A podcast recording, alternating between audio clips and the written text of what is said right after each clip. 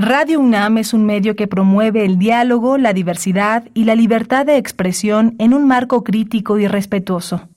Los comentarios expresados a lo largo de su programación reflejan la opinión de quien los emite, mas no de la radiodifusora.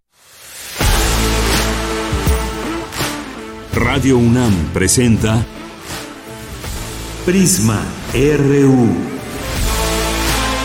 Una mirada universitaria sobre los acontecimientos actuales. Prisma RU. Relatamos al mundo.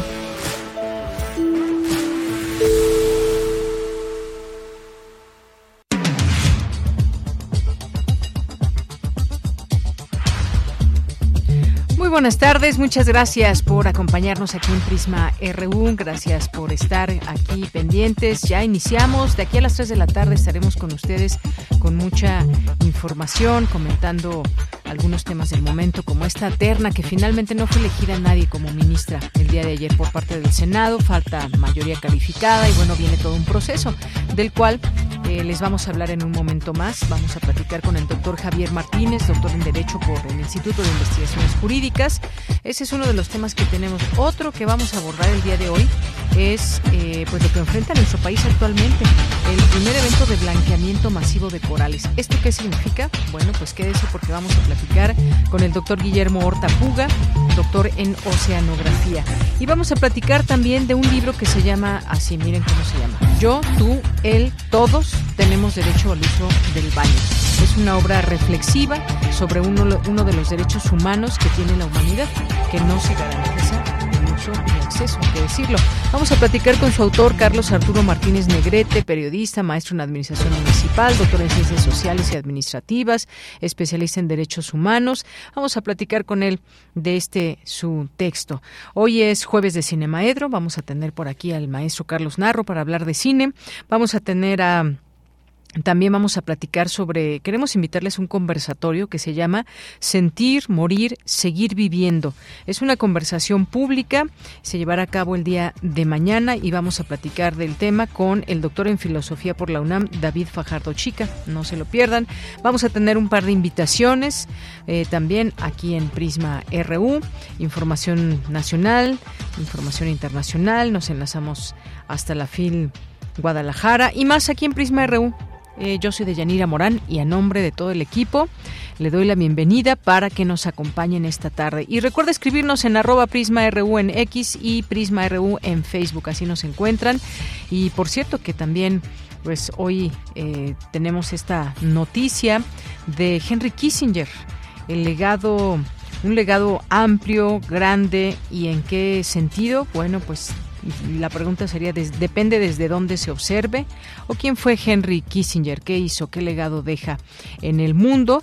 Bueno, dice, por ejemplo, y la jornada, estaría imposible enumerar más de un puñado de individuos que hayan infligido mayor daño a la humanidad que el perpetrado por el fallecido Henry Kissinger.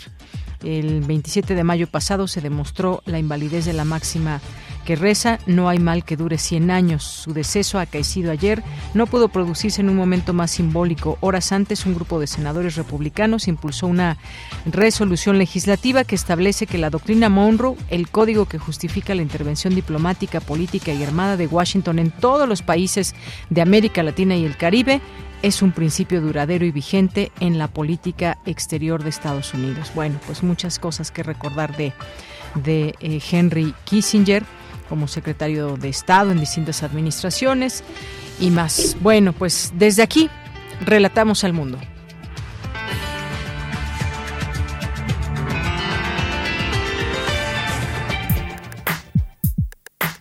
Relatamos al mundo. Relatamos al mundo.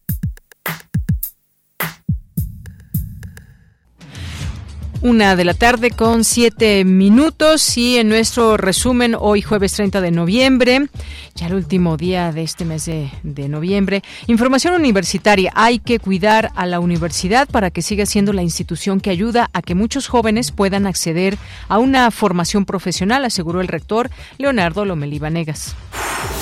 Advierten académicos de la UNAM que un esquema de vacunación incompleto es un factor de riesgo de contraer neumonía en niños menores de 5 años.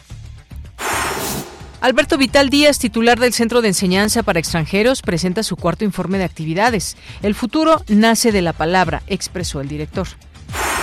En la información nacional, tras las dos rondas fallidas para elegir nueva ministra de la Suprema Corte de Justicia de la Nación, el Senado desechó la terna. Berta María Alcalde Luján, Lenia Batres Guadarrama y María Estela Ríos González no alcanzaron la mayoría calificada. Esta mañana, el presidente Andrés Manuel López Obrador informó que hoy mismo enviará una segunda propuesta. El Congreso de Nuevo León designó al vicefiscal Luis Enrique Orozco como gobernador interino a partir del 2 de diciembre. El presidente Andrés Manuel López Obrador dijo que hay mucha molestia del conservadurismo contra Samuel García. Consideró que los ataques al precandidato a la presidencia de Movimiento Ciudadano se deben a que no se unió al Frente Amplio por México. En eh, la información internacional, los países presentes en la cumbre climática de la COP28 de la ONU aprobaron de manera formal un acuerdo sobre un nuevo fondo para desastres climáticos. Ayudará a las naciones vulnerables a hacer frente al costo de los daños causados por el clima como consecuencia de la sequía, las inundaciones y el aumento del nivel del mar. La Corte Suprema de Rusia ilegalizó el jueves el activismo LGBT y Kumas en la medida más drástica contra los defensores de los derechos de las personas homosexuales y trans en un país cada vez más conservador.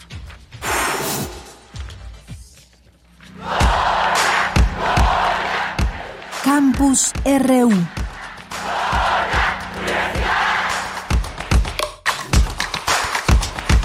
Nos vamos ahora al campus universitario de este día. Pide el rector Leonardo Lomelí Negas cuidar y no agredir a la Universidad Autónoma de México. Cuéntanos, Vicky, tú tienes la información. Muy buenas tardes.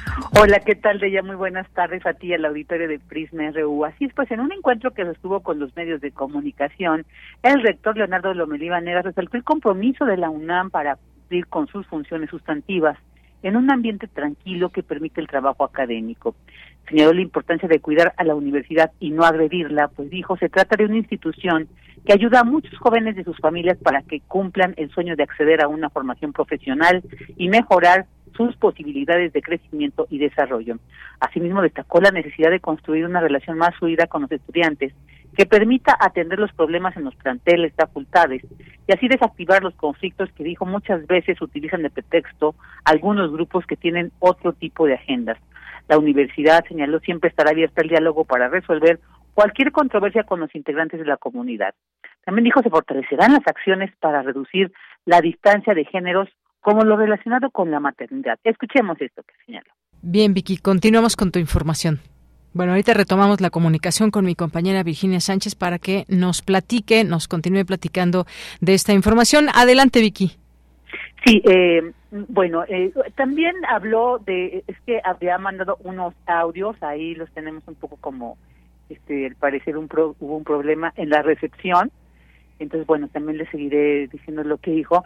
Habló de otros cambios que integrará en su administración como la renovación de la planta académica también eh, dijo bueno pues eh, que va a hablar eh, sobre esta situación de la atención a profesores de asignaturas entre otros temas. También dijo que ya solicitó una reunión con el presidente Andrés Manuel López Obrador pues dijo estar convencido de que a pesar de tener algunos puntos de vista distintos el mandatario dijo quiere a su alma mater y si es posible el diálogo se puede encontrar y aprovechar las coincidencias en las cuales trabajar también informó que en los próximos días dará a conocer nuevas designaciones de quienes van a seguir conformando su equipo en esta administración que pues tendrá de 2023 a 2027 de ella. Eso es algo de esta información. Bien, pues muchas gracias. Gracias, Vicky.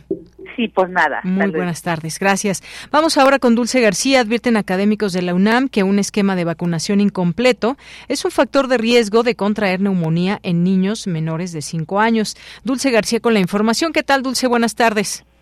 Así es, Deyanira. Muy buenas tardes aquí al auditorio. Deyanira, la UNAM llevó a cabo la conferencia de prensa ¿Qué pasa con la neumonía en niños y la situación en México? Esto debido, Deyanira, a que desde el 22 de noviembre la Sociedad Internacional de Enfermedades Infecciosas informó que en China existe un brote extenso de neumonía de causa desconocida en los niños. El 24 de noviembre, Yanira, el Ministerio de Salud de China notificó que no se trata de un solo virus, sino que es una asociación de diversos virus. Por ello, según informó el doctor Víctor Gómez, académico del Departamento de Salud Pública de la Facultad de Medicina de la UNAM, es necesario informar que no se trata de algo nuevo y que suele encontrarse en esta época. Vamos a escuchar al académico. Una de las explicaciones que se tienen es por la introducción de la vacuna contra neumococo. Entonces, no es algo nuevo, digamos, no es algo que esté sucediendo de manera eh, no anticipada, sin embargo, eh, pues es algo que ya se, que, digamos, la palabra tal vez no es esperado, pero sí cae dentro de lo que nosotros llamamos los, epidemiólogos el canal endémico, donde, bueno, pues es algo que se prevé, que se supone que va a suceder, pero que a partir del, de, COVID se, se disminuyó este, este, esta incidencia o este número de casos. Y en el caso de los niños, bueno, pues se, se ha encontrado hasta en un 10% en infecciones respiratorias y en el caso de neumonías hasta el 40%. Y bueno, Deyanira, el académico dijo que en México se repite el mismo patrón en los meses de octubre, noviembre, diciembre, enero y febrero, por lo que, aunque sí se trata de un motivo de preocupación, no va más allá de lo esperado. Y en su oportunidad, la doctora Rosa María Wong, jefa de la Subdivisión de Investigación Clínica de la Facultad de Medicina de la UNAM, Destacó que las infecciones respiratorias bajas son la cuarta causa de muerte en todas las edades en el mundo y que en niños menores de 5 años es la segunda causa de muerte, por lo que es necesario prestarles atención. Escuchemos sus palabras. Y eh, el virus esencial respiratorio es el más frecuente, seguido de enterovirus rinovirus, pero también podemos tener metapneumovirus, influenza, parainfluenza y bueno, otros, ¿no? Adenovirus, bocavirus, etcétera. Y podemos, lo que les decía de las coinfecciones, pues encontramos hasta cinco virus en un solo paciente y vimos que eso era un factor de riesgo para presentar una neumonía severa.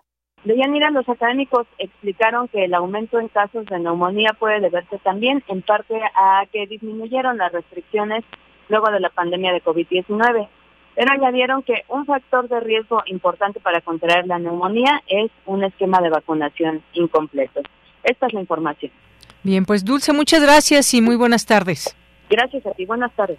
Vamos ahora con Cindy Pérez Ramírez. Celebra Radio Educación 99 años de ser ejemplo de comunicación de servicio público. ¿Qué tal, Cindy? Muy buenas tardes, cuéntanos.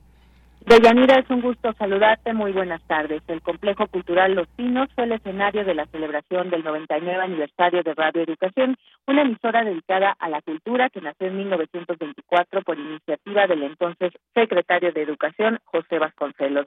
En medio de los aplausos de los asistentes, el director general de la emisora, Jesús Alejo Santiago, reafirmó el compromiso de Radio Educación con el servicio público y sus audiencias. Una radio interesada en responder a las necesidades de comunicación y de información de la sociedad mexicana.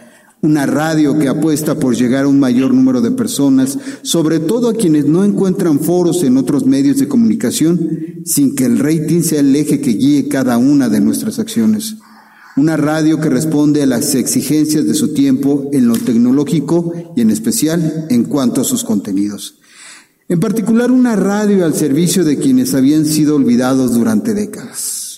En la ceremonia, el director general de la emisora, Jesús Alejo Santiago, anunció que se inició la transmisión de Radio Centenaria, un recorrido por los programas y series que le dieron vida a Radio Cultural, Radio Educación.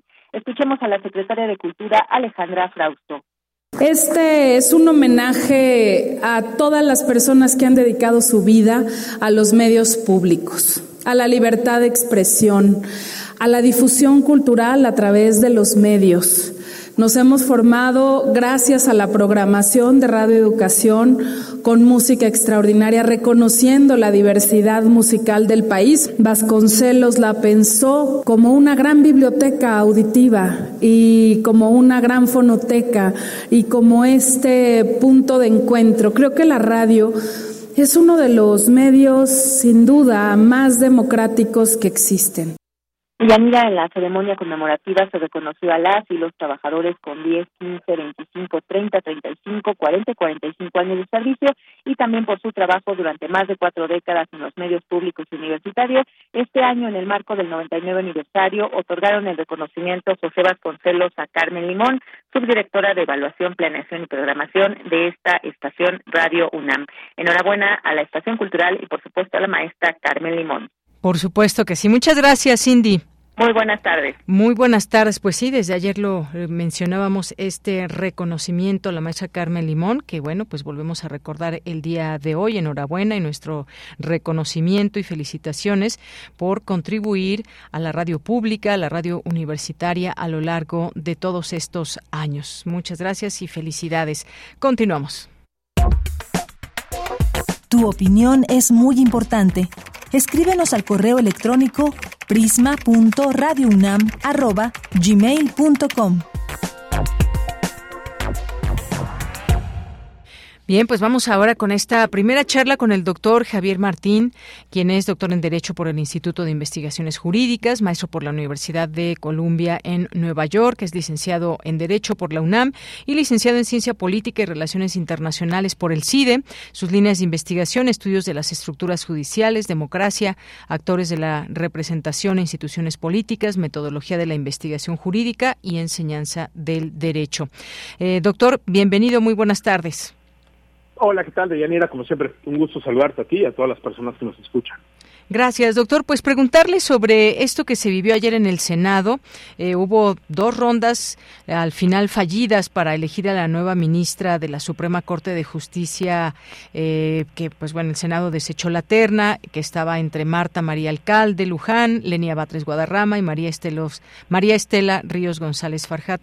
No alcanzaron la mayoría calificada y pues el presidente López Obrador tendrá que mandar una nueva terna. ¿Qué es lo que se vio ayer? Y qué es lo que está pasando con este nombramiento? ¿Qué aspectos podría usted destacar?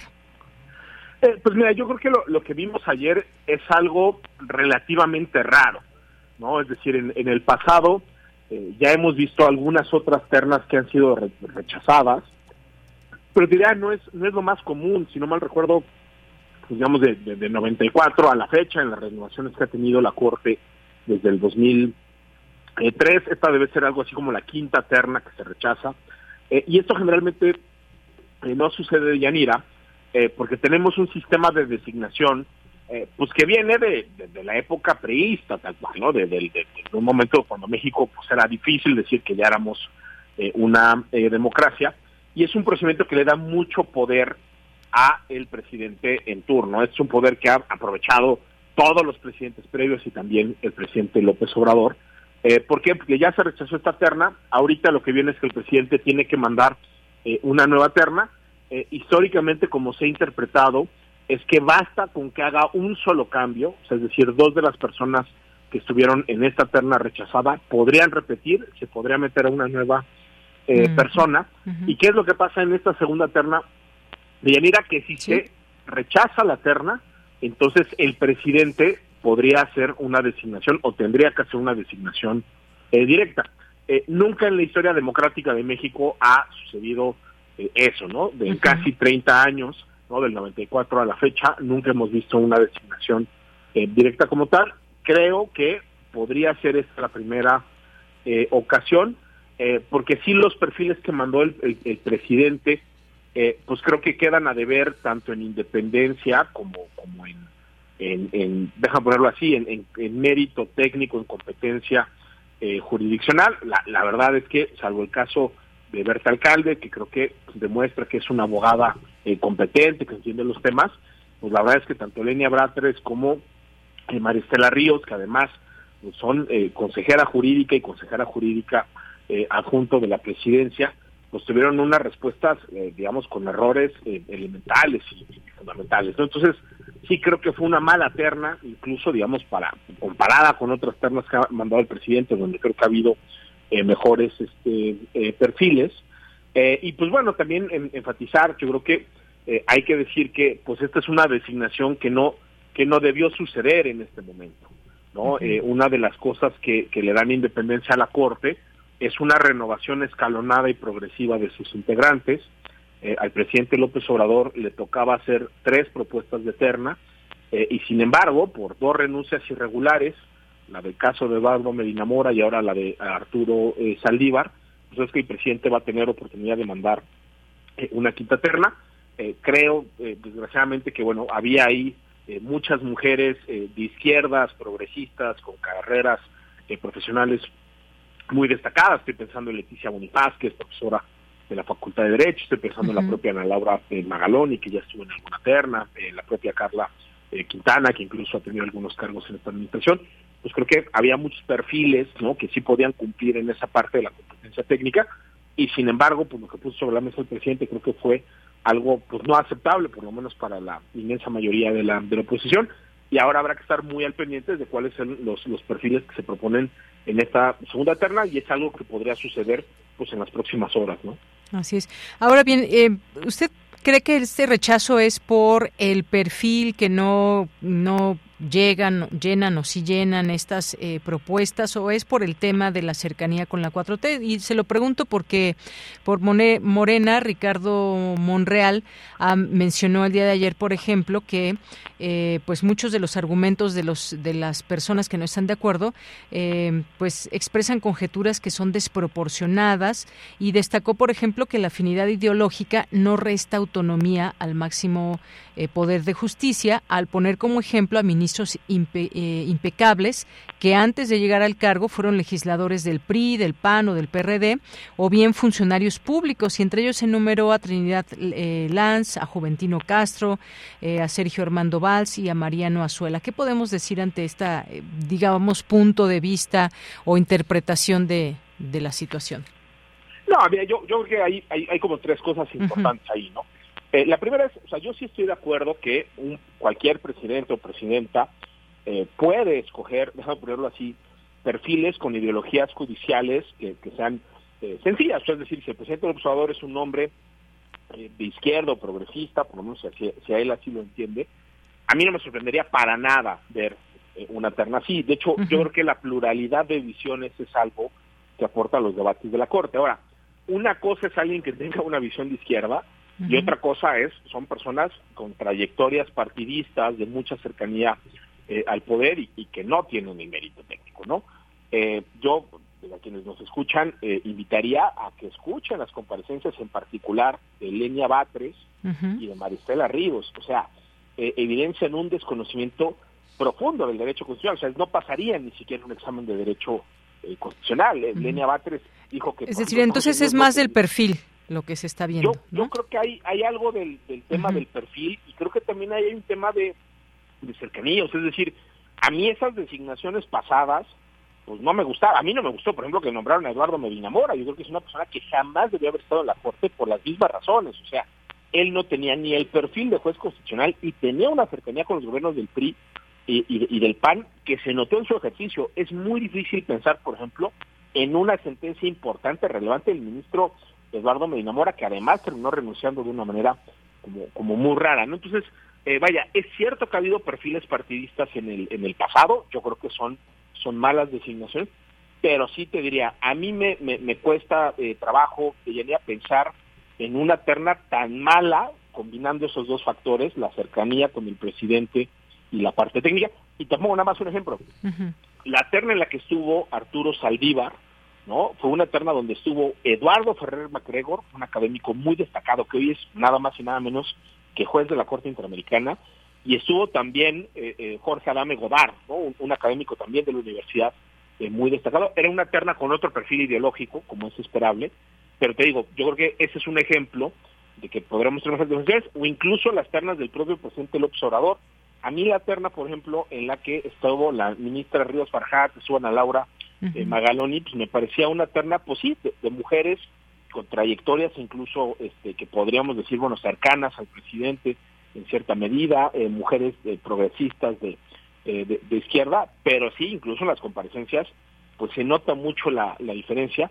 Y creo que en este caso además, pues lo dijo el presidente, yo ¿no? O sea, yo no quiero que me, no me quiero equivocar, yo quiero personas que sean leales, pero sí pensemos que la Corte pues es el gran árbitro de la democracia mexicana.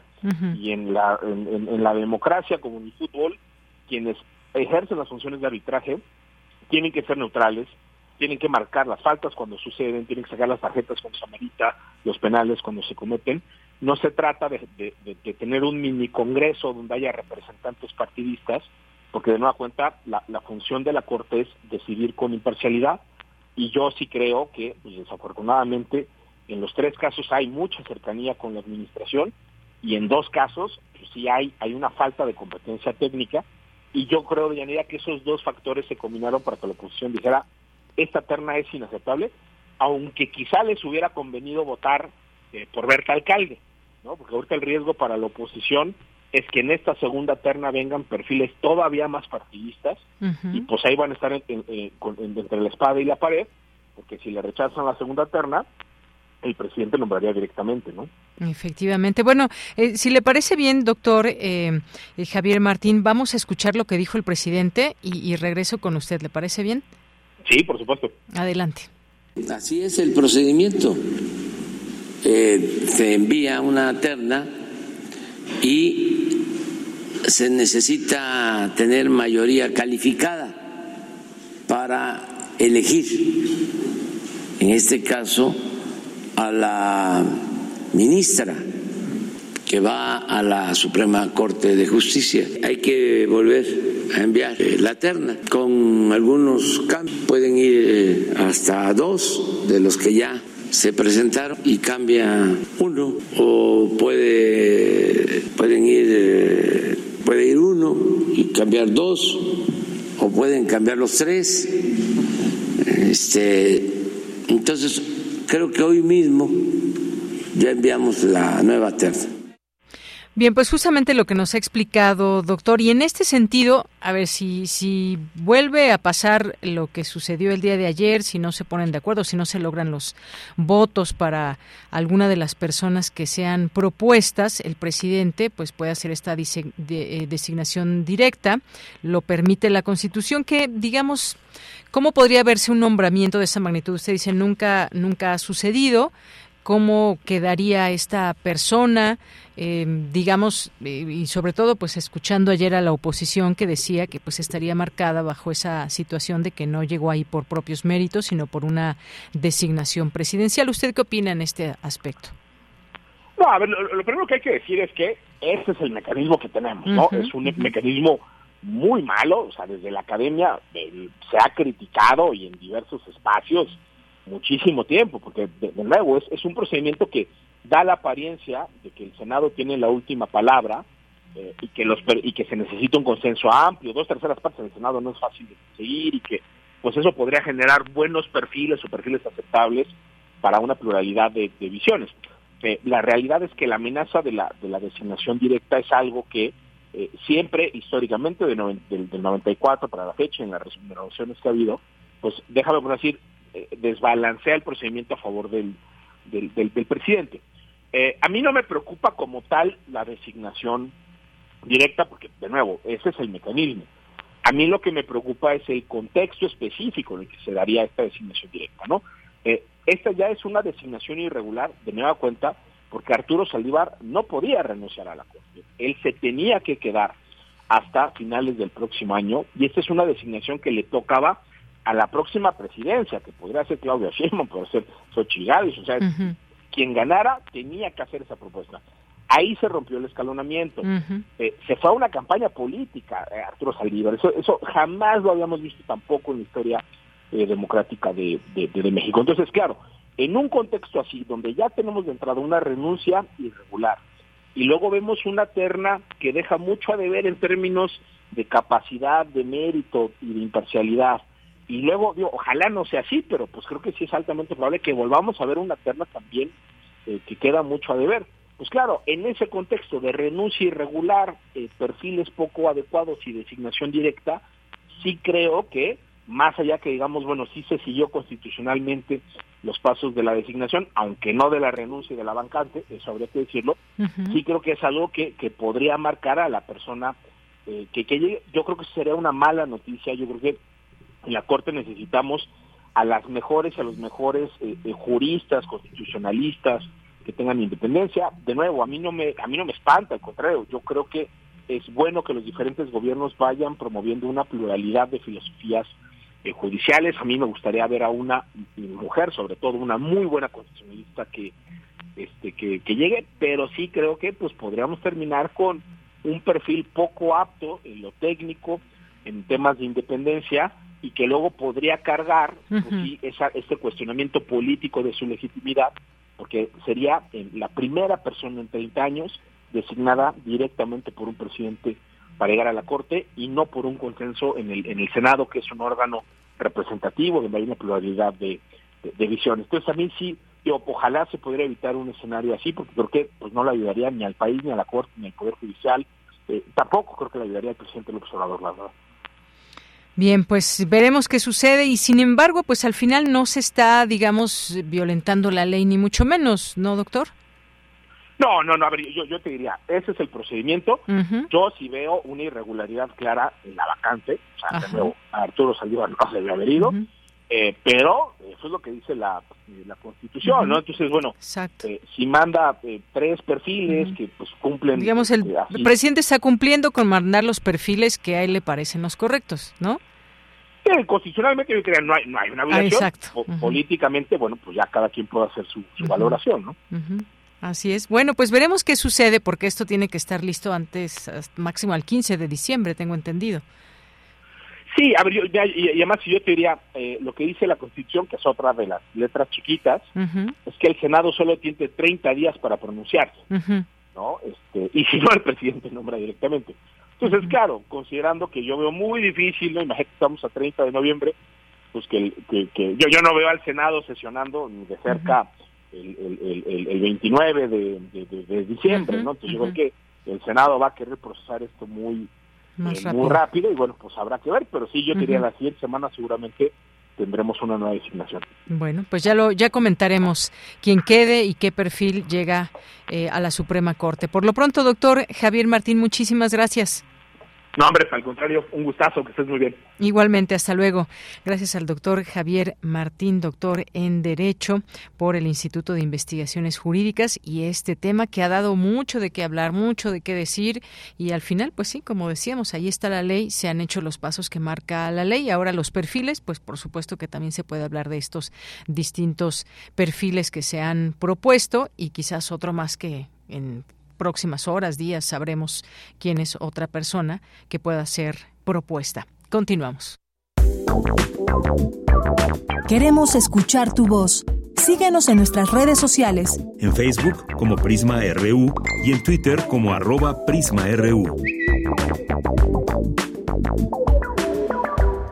Bien, pues continuamos. Es la una de la tarde con 35 minutos. Ya tengo en la línea telefónica y le agradezco mucho nos tome esta llamada al doctor Guillermo Hortapuga. Él es doctor en oceanografía, profesor investigador de la Facultad de Estudios Superiores Iztacala.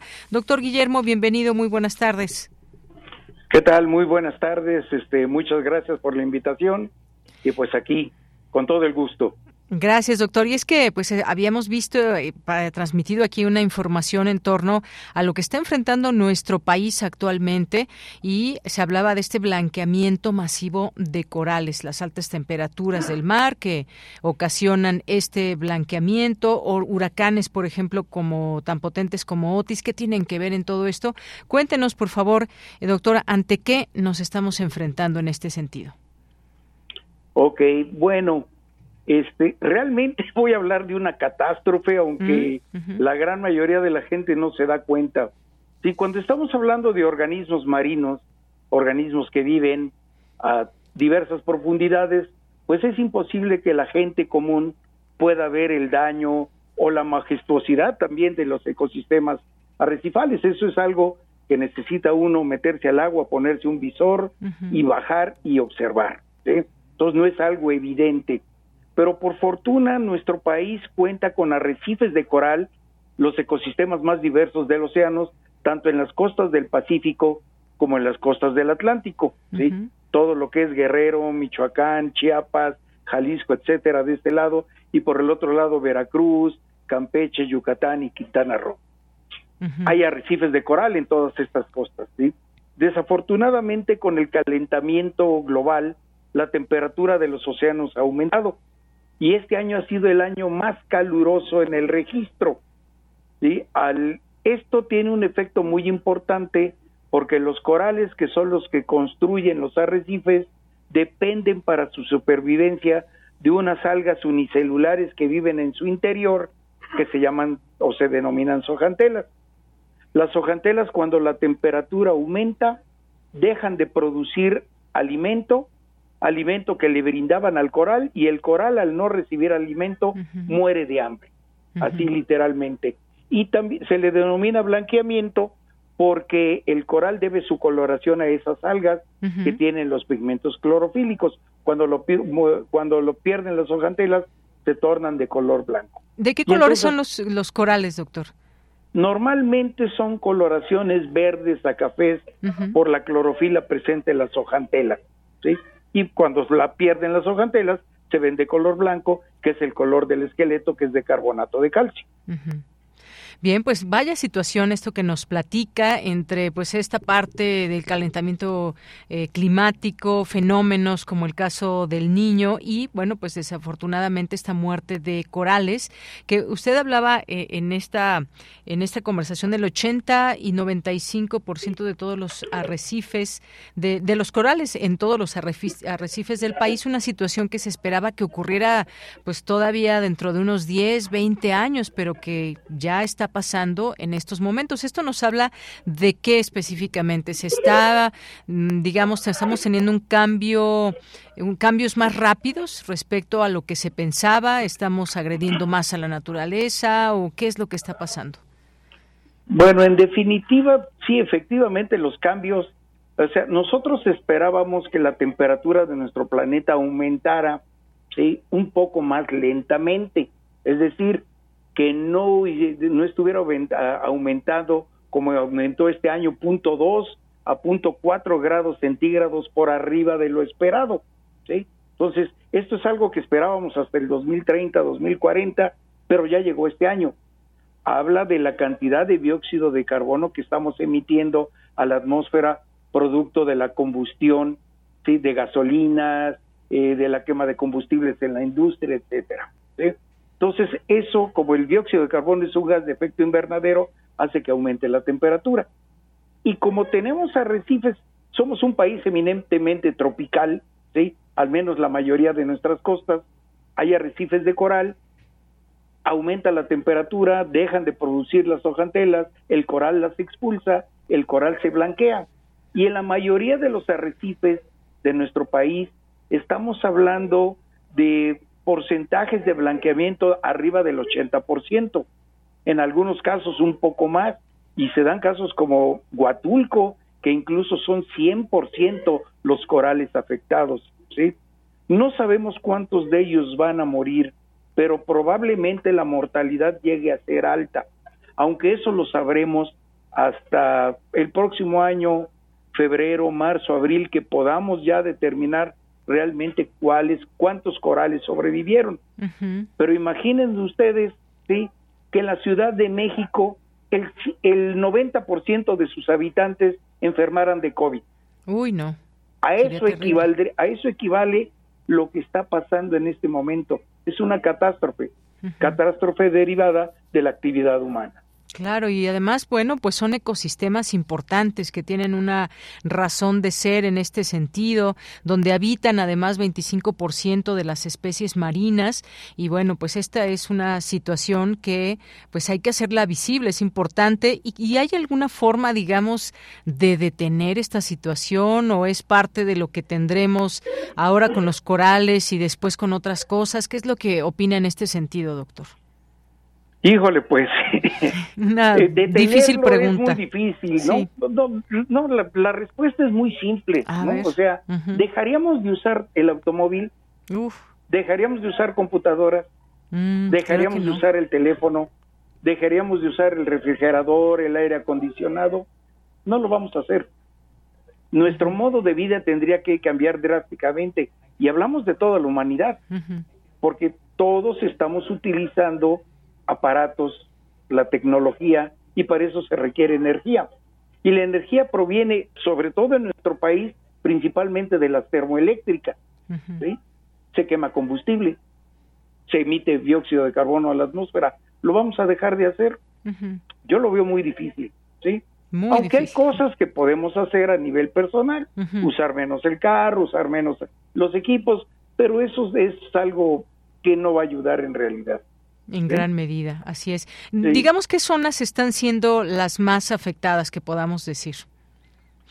Pues lo más afectado hasta ahorita que hemos detectado es Guerrero y Oaxaca. Los arrecifes en Guerrero y Oaxaca, Acapulco, Tihuatanejo, Huatulco, básicamente están muy, muy afectados. Casi 90% más de los corales afectados. Veracruz, ¿sí? El, frente al puerto de Veracruz, estamos hablando de porcentajes de, de afectación de arriba del 80-85%, ¿sí? Esos son los lugares más afectados y lugares menos afectados, Jalisco, como las Islas Marietas, donde hablamos de, no sé exactamente cuánto, pero menos, quizás 50-60%.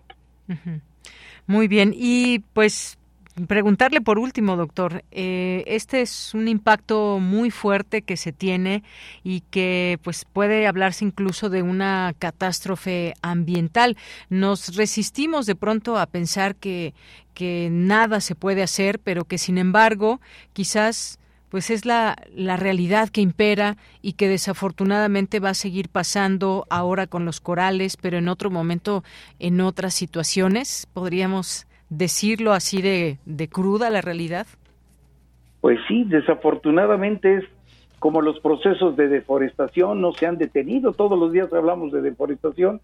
Sabemos que no debemos deforestar y seguimos deforestando. Así es. ¿sí? Entonces, sabemos que no debemos emitir contaminantes al medio y lo seguimos haciendo. Entonces, el problema es cambiar la actitud de la gente, ¿sí? Y, de, y no solo de mexicanos, en todo el mundo. Ese es el problema. Mientras no haya un cambio en el modo de vida, pues veo un panorama muy sombrío para los arrecifes de coral y para todos los ecosistemas de nuestro planeta. Bueno, terrible, pero importante a la vez mencionarlo y que sepamos pues el alcance de la actividad humana, el alcance de no llevar a cabo pues estas actividades o estas acciones a nivel gobierno, a nivel global, los países. Hay una COP que se está llevando a cabo y que, pues bueno, podrían derivar muchas cosas, pero realmente, ¿qué estamos haciendo, qué estamos haciendo como humanidad? Pues, doctor Guillermo Ortapuga, muchas gracias por estar aquí y hacernos visible ese tema tan grave. Ok, pues gracias a ustedes por la invitación y cuando guste. Gracias, doctor. Hasta luego. Sí, buenas tardes. Buenas tardes. Fue el doctor Guillermo Hortapuga, doctor en oceanografía, profesor investigador de la Facultad de Estudios Superiores Iztacala. Continuamos. Prisma RU. Relatamos al mundo. Tu opinión es muy importante. Escríbenos al correo electrónico prisma.radiounam@gmail.com. Bueno, pues ya estamos aquí de regreso. Estamos de regreso ya para hablar de un libro que les habíamos dicho al inicio. Se llama yo, tú, él, todos tenemos derecho al uso del baño. Y lo escribe Carlos Arturo Martínez Negrete, que está ya aquí en cabina. Eh, Carlos Arturo es periodista, es maestro en Administración Municipal, doctor en Ciencias Sociales y Administrativas, especialista en Derechos Humanos por la Universidad de Castilla de la Mancha, España, investigador sobre el patrimonio cultural. ¿Qué tal? Carlos, ¿cómo estás? Muy buenas tardes. Bien, Deyanira, buenas tardes. Un saludo a tu audiencia.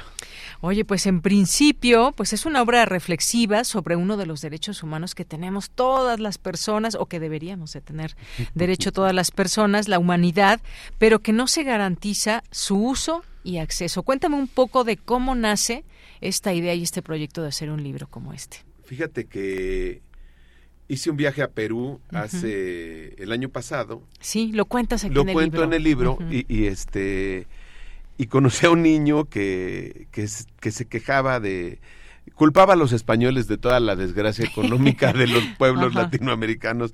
Y entonces eh, me dio me daba mucha risa porque de hecho hay una anécdota que te voy a contar que el, el, guía de turistas lo, pues, se le quedaba viendo al papá como diciendo ya no eh", y el niño seguía seguía, seguía. entonces llegó un momento en que yo le tocaba al hombre él iba delante de mí le decía a mí sí cuéntame yo a ti sí te creo cuéntame tu historia entonces ya me contaba y, él, ya que terminó el viaje, este, eh, ya nada más venía su familia de Lila, mía, mi hijo y yo, y le pregunto, le digo, oye, pana, si ¿sí, ya sabes que los españoles siguen diciéndonos que tenemos que hablar y que no.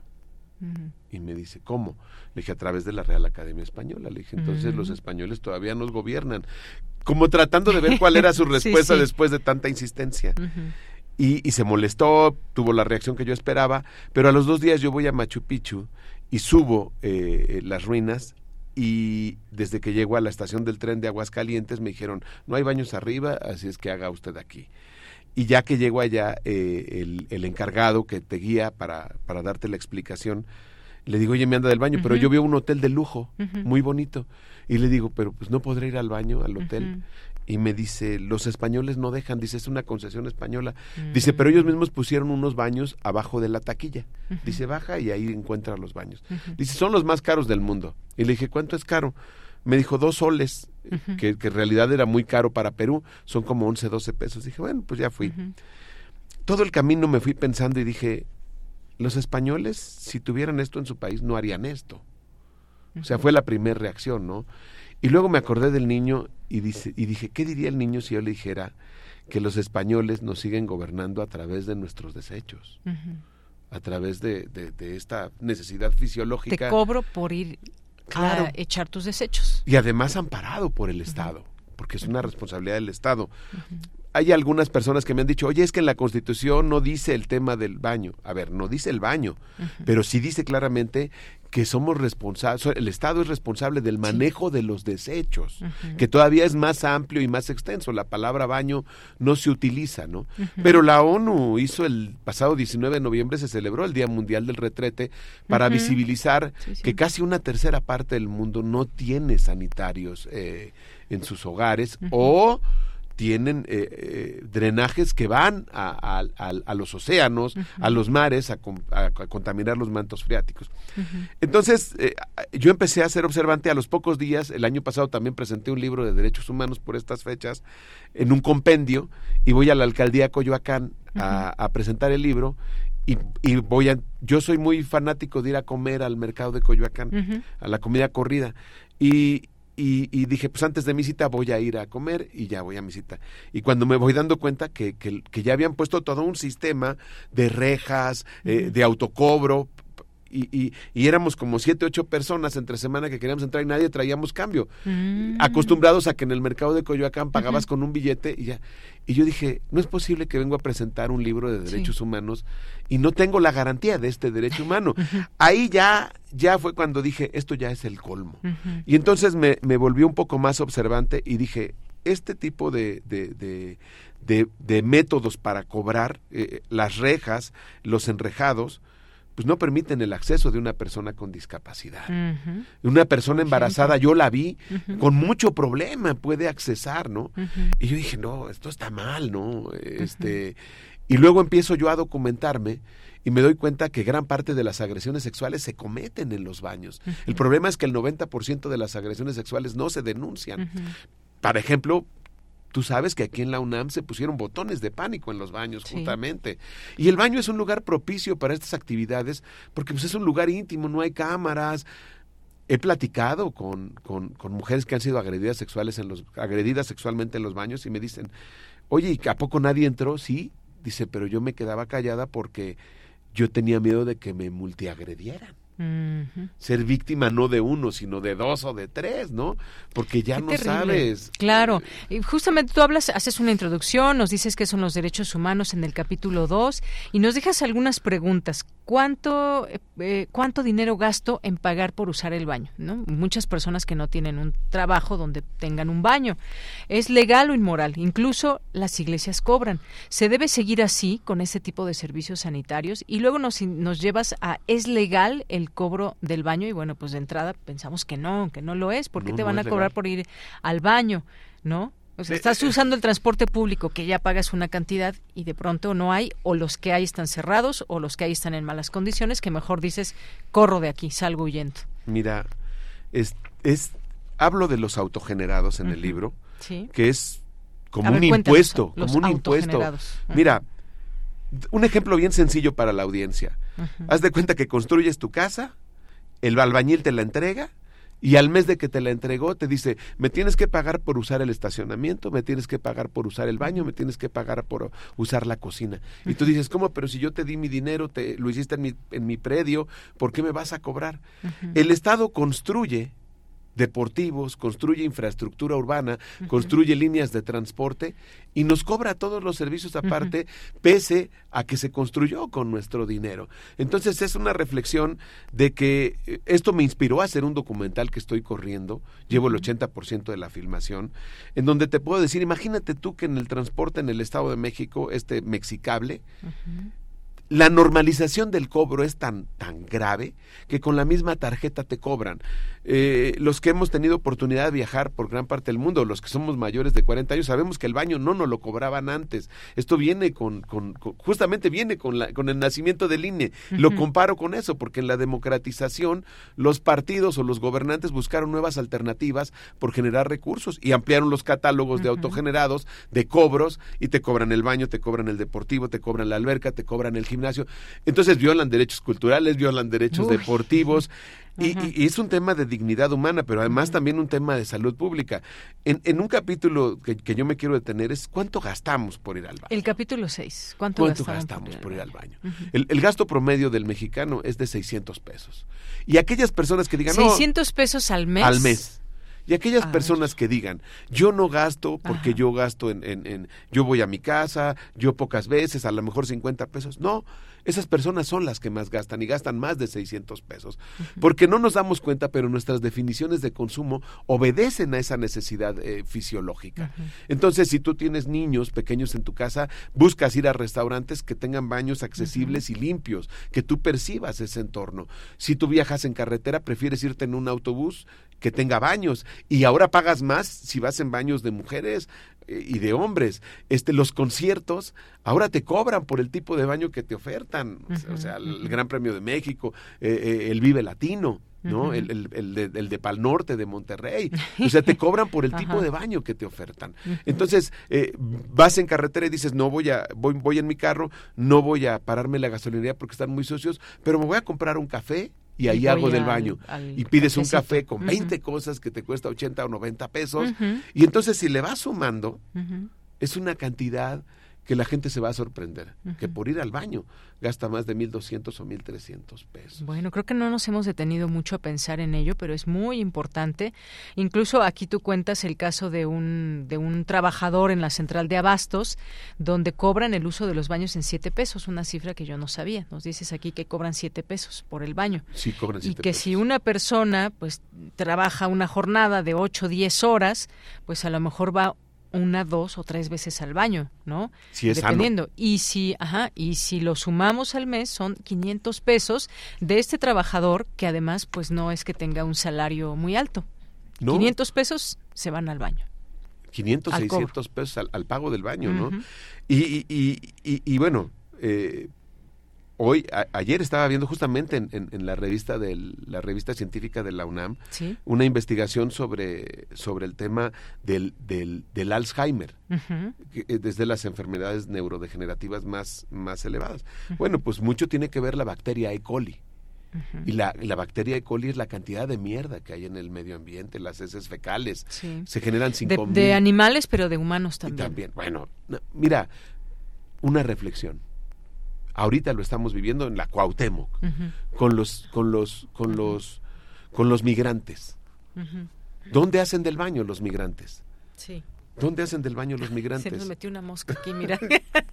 bueno, este, ¿dónde hacen del baño un millón, dos millones de migrantes que cruzan el país al año? Sí. Durante todo su recorrido toda la cantidad de, desechos que generan y es lo que estamos respirando y de ahí viene el E. coli, ¿no? Entonces... ahora bien, imagínate, los baños a los que vamos, ¿realmente son higiénicos, son mm, salubres, tienen la limpieza adecuada, tienen una supervisión específica? Y me refiero, por ejemplo, hay baños que son públicos, ¿no?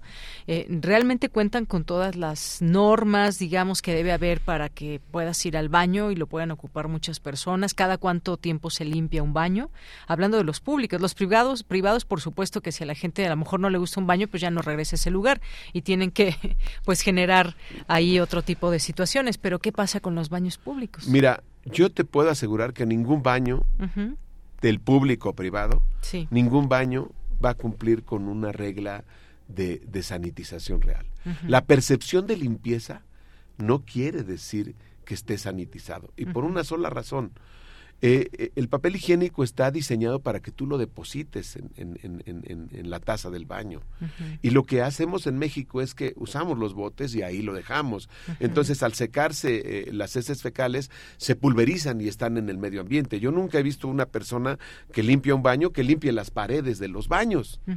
O sea, entonces, si tú vas, te, vas a caer o no quieres, es un baño ajeno, este, a lo mejor haces parado, lo que le dicen de aguilita, este te agarras de las paredes, pues ya vas y luego agarras el celular, o sea, e, e, es, una o me imagino los baños para débiles visuales, por ejemplo, no, que no, eh, no eh, ven bien por dónde eh, están ese es un ese es un tema que a mí me sorprendió de sobremanera, porque para empezar, dime un solo baño en el mundo que tú conozcas que guía a un débil visual. No, pues no. Nunca he visto un camino para un débil visual que lo, que lo guíe. Y cuando yo le pregunté a, un amigo eh, débil visual, le dije, oye, ¿y cómo resuelves tu necesidad cuando andas en la calle? Eh, porque él se apoya de todo su círculo de amistades, es su círculo de contención, para que lo acompañen en sus necesidades. Y me dice, pues cuando ando solo me guío de los olores. El olor es lo que lo lleva al baño. Entonces, creo que, que, este libro, lejos de ser una acción de denuncia, es, es un libro de, como tú bien dijiste desde el inicio, es una reflexión y una introspección porque estamos ensimismados, no estamos viendo las necesidades de los demás. No es porque yo quiera que no me cobren el baño, más bien tenemos que repensar el tema del baño en todos los sentidos. Las jóvenes que ahora usan copa menstrual no tienen el espacio para lavar esta copa si tienen su periodo en un baño público. No cuentan, ahí tengo una etiqueta, un post-it dentro del libro donde pongo que las mujeres prefieren estar este, mojadas que manchadas, ¿no? A veces lavan, eh, eh, este... Eh, sus pantalones porque desafortunadamente se manchan, ¿no? Entonces, es. repensar tecnológicamente el baño con todas las necesidades que se tengan que pensar y conversarlo hablarlo, porque además no hay literatura sobre esto. Así es. Oye, pues se nos acabó el tiempo, pero dinos dónde puede conseguir la gente tu libro, porque nos han hecho, en algún momento ya se habló de este tema, que tuvimos la oportunidad de escucharlo también ahí con nuestra compañera Vicky, y pues nos pidieron dónde se puede conseguir. Mira, fíjate que estoy muy muy muy contento porque está en primer lugar en ventas en una división en Amazon. Entonces, eh, porque a nivel, este es un problema a nivel mundial, no es un problema solo local. A nivel digital lo pueden encontrar en Amazon, lo pueden comprar en Mercado Libre, está en muy pocas librerías, pero voy a dar un número de, de, WhatsApp donde pueden mandar mensaje pidiendo el libro y prácticamente solo estamos cobrando el valor del envío, que son 150 pesos. Es el 5641 178411. Lo voy a repetir, 5641 178411. Es un libro que en menos de una hora, una hora quince, no sé cuánto te haya llevado. Sí, sí, sí. ahora sí que en una, en, una, sentada, y no del baño. ¿eh? Pero bueno, pues muchísimas gracias, Carlos Arturo Martínez Negrete, por haber venido, por poner el tema en la mesa. Yo sé que pues eh, también nos han preguntado aquí mucho, incluso por correo, oigan, ¿cuándo van a traer este invitado que habló del baño? Llamó la atención el tema y es por algo, ¿no? No, gracias bueno, a ustedes. Pues muchas gracias. Oye, me, gustaría dejarles dos libros para tu audiencia. para el público. Tú di cómo, se hace a redes sociales. Que nos hagan un comentario por qué quieren leer este libro en redes sociales y, que nos escriban y se los hacemos, bueno, no más bien que vengan a recogerlo aquí. Y, agradezco tu sensibilidad a, entrarle a este tipo de temas. No, pues muchísimas gracias a ti, por supuesto. Gracias. gracias, Carlos Arturo Martínez. Vamos a hacer un corte y regresamos a la segunda hora de Prisma RU. Prisma RU.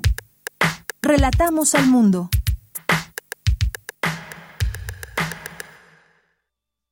96.1 de frecuencia modulada. 860 de amplitud modulada. Transmitiendo desde Adolfo Prieto 133 en la Colonia del Valle. Escúchenos en nuestra página web radio.unam.mx. Radio UNAM. Experiencia sonora.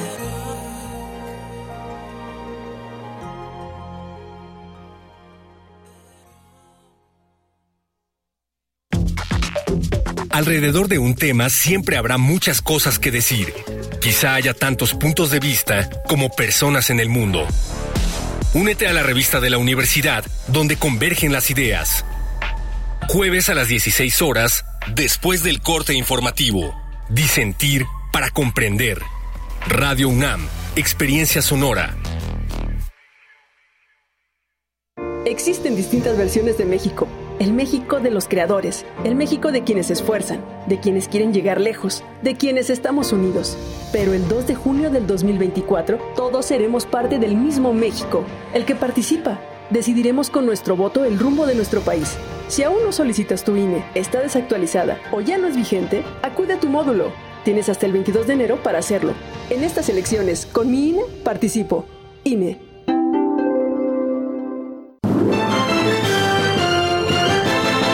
Noticias, arrancó el proceso electoral 2023-2024. Nuestra corresponsal tiene toda la información. Adelante. En esta fiesta democrática en la Ciudad de México elegiremos jefatura de gobierno, diputaciones locales, alcaldías y concejalías. Y para sancionar irregularidades y proteger nuestros derechos político-electorales, puedes confiar en el Tribunal Electoral de la Ciudad de México. Garantizando justicia en tu elección. Querida audiencia madrugadora de testimonio de oídas, gracias por escucharnos y desvelarse con nosotros para descubrir hacia dónde nos lleva la música nueva y su quehacer sonoro. Martes y jueves, 1 a.m. por ambas frecuencias. Retransmisión sábados y domingos a la misma hora por frecuencia modulada. Radio UNAM, Experiencia Sonora. Soy Clara Brugada. En 2018 la ciudad decidió volver a tener un gobierno honesto y cercano. Dijimos adiós a la corrupción y a los privilegios. Hoy la ciudad es más segura, con mejor economía, educación, movilidad y derechos. Con honestidad y resultados, hagamos que siga la transformación. Arriba corazones. Clara Brugada, precandidata única a jefa de gobierno. Morena, la esperanza de México. Mensaje dirigido a militantes, simpatizantes y Comisión Nacional de Elecciones de Morena. Habla Alejandro Moreno, presidente nacional del PRI. Cuando los gobiernos del PRI creamos los libros de texto gratuito, no pensamos en el partido, pensamos en tus hijos. Cuando creamos los programas sociales, no pensamos en el partido, pensamos en tu familia. Cuando apoyamos con créditos a campesinos y a pequeños empresarios, pensamos en que tu familia crezca y le vaya bien. No somos perfectos, pero los priistas damos resultados y sabemos gobernar. Propaganda dirigida a militantes y simpatizantes del PRI. Los objetos sonoros más extraños que escucharás en tu vida. Gabinete de Curiosidades. Curiosidad y sombras del tiempo a través de archivos radiofónicos. Sábados a las 5.30 de la tarde por el 96.1 de FM. Radio UNAM. Experiencia sonora.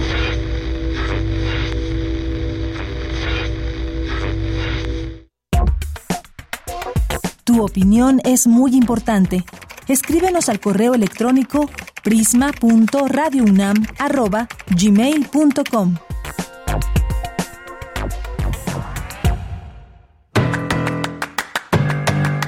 Mañana en la UNAM, ¿qué hacer? ¿Qué escuchar? ¿Y a dónde ir? Te recomendamos el nuevo material sonoro de la serie radiofónica Voces de la Casa, selección de fragmentos de los programas históricos que resguarda la fonoteca Alejandro Gómez Arias de Radio UNAM. La serie ofrece una muestra de las personalidades que han colaborado en nuestra emisora, cuyas voces constituyen la mayor riqueza de este acervo sonoro de la universidad. Entre otras, este mes de noviembre escucharemos las voces de Lázaro Cárdenas, Guillermo Arriaga y Mario Curi Aldana. La serie radiofónica Voces de la Casa se transmite de lunes a domingo a lo largo de la programación de nuestra emisora.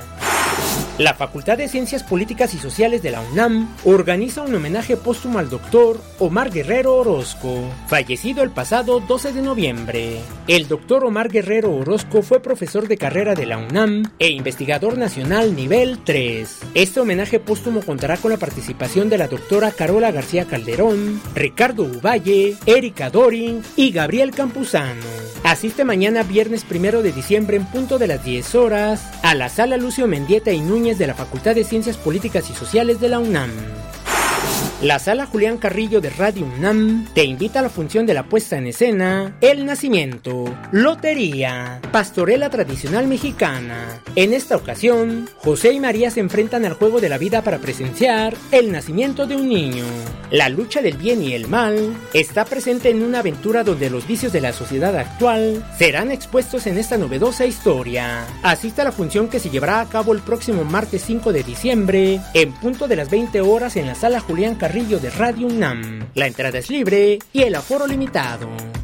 Para Prisma RU, Daniel Olivares Aranda.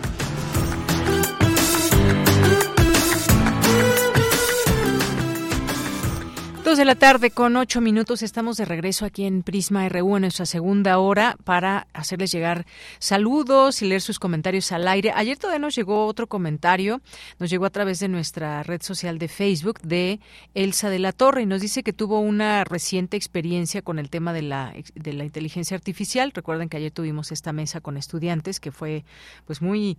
Eh, muy ilustrativa de todo lo que tiene que ver con la inteligencia artificial y el uso diario. Y nos dice aquí Elsa de la Torre, al querer comprar mis boletos de autobús resultó que la dichosa inteligencia artificial no entendía mi voz, aunque repetía el nombre, por ejemplo, me respondió una y otra vez, no entiendo. Bueno, pues algo, situaciones que puedan surgir y que está en constante cambio todo esto y bueno, gracias por compartirlo, muchas gracias. Y bueno, pues también aquí en nuestra red social de X nos están llegando algunos comentarios de ustedes que, eh, a ver, ¿de quién está por aquí? Eh, nos dice aquí Amelia Becher, excelente sensibilización y bueno esto es con respecto al tema que platicábamos del baño que justamente pues atrae este tema eh, de repensar o reflexionar cuál es este derecho que tenemos al baño gracias Amelia eh, también Jorge nos dice Jorge Fra vaya qué miedo tiene la oposición de la democratización de la Suprema Corte de, eh, y lo pone entre comillas, injusticia de la nación. Yo voto el plan C del presidente López Obrador. Gracias, Jorge. También eh, aquí Caporal MX nos manda salud. Dice, me interesa el libro. Se más interesante la investigación que ha hecho el periodista Carlos Martínez. Esto me recuerda el por qué hay derechos, no tan derechos. Bueno, pues aquí ya al final nos va a decir eh, Iván Martínez quién fue la primera, las dos primeras personas que nos escribieron para que se lleve en este libro. Gracias. Eh, Carlos Lima también. Eh, gracias por el espacio, nos dice que es pues justamente Carlos Arturo eh, Martínez. Muchas gracias además por su visita, estar aquí en Prisma RU, RU hablando de ese tema tan importante. Jorge nos dice, Jorge Morán Guzmán, propongo una mesa más detallada sobre los corales. Gracias. Jorge nos dice felicidades a esta bella e inteligente estación cultural y educativa Radio Educación en su 99 aniversario. Vaya carrera radiofónica, al igual como la bella Radio UNAM, las mejores estaciones culturales y educativas de la radio. Bravo, gracias eh, Jorge. Eh, César Ramírez, también saludos. Javier Flores dice, esa sería una buena sentada. Dice, esa sería una buena sentada para una excelente lectura. Muchas gracias, eh, Javier. Carmen Valencia, yo quiero leer el libro, me parece muy interesante que alguien se haya preocupado por este tema. Claro que sí, gracias, Carmen. Oscar Sánchez nos dice, me gustaría ganar el libro porque alguna vez mi papá eh, baby boomer de aquella de esta generación me dijo que no debería cobrarse el baño. Y yo lo sentí muy descabellado pues mi, en mi generación siempre se ha pagado. Efectivamente eh, yo también tengo un papá de, de la de esta generación baby boomer y también nos dice es que hay derechos que no se le pueden negar a nadie. Otro derecho es al agua, por ejemplo. No te pueden cortar el agua cuando pues personas habitan en una casa y demás. Tiene que haber un consenso ahí. Claro que pues pagamos por el agua, pero pues bueno, un montón de situaciones. Y este es otro de los derechos al baño. Gracias, Oscar, por compartirlo. Eduardo, ¿por qué no me había preguntado la importancia de tener el derecho al uso del baño. Ya ven cómo nos ha hecho ahí hacernos preguntas y reflexionar este, este libro. Gracias, Eduardo. Carmen Valencia, buenas tardes. Interesante charla. Yo sí uso los baños públicos y sí es un problema en muchas ocasiones y el costo es muy variado. En La Joya hay uno que cuesta ocho pesos. No son amplios, son dice, no son amplios, son incómodos y además hay una persona pidiendo propina. O sea, además de lo que pagaste, te piden propina. No, pues terrible. Gracias, Carmen, por compartirlo. Jorge Morán Guzmán, una buena tarde, jueves para Deyanira, equipo de Prisma y seguidores del programa. César Soto también, muchísimas gracias por escribir. Javier Flores, hay muchos baños públicos que no son tan limpios. Unos huelen horrible todos grafiteados, pero a la vez son necesarios y están entre los 5 y 7 pesos. Gracias, Javier, por compartirnos también esta información. Nos dice, es un problema a nivel mundial, de, debemos, debemos cambiar nuestra forma de vida, de no hacerlo, ya no habrá ecosistemas sanos para las nuevas generaciones. Es muy preocupante este tema, hablando de los corales. Gracias, Javier.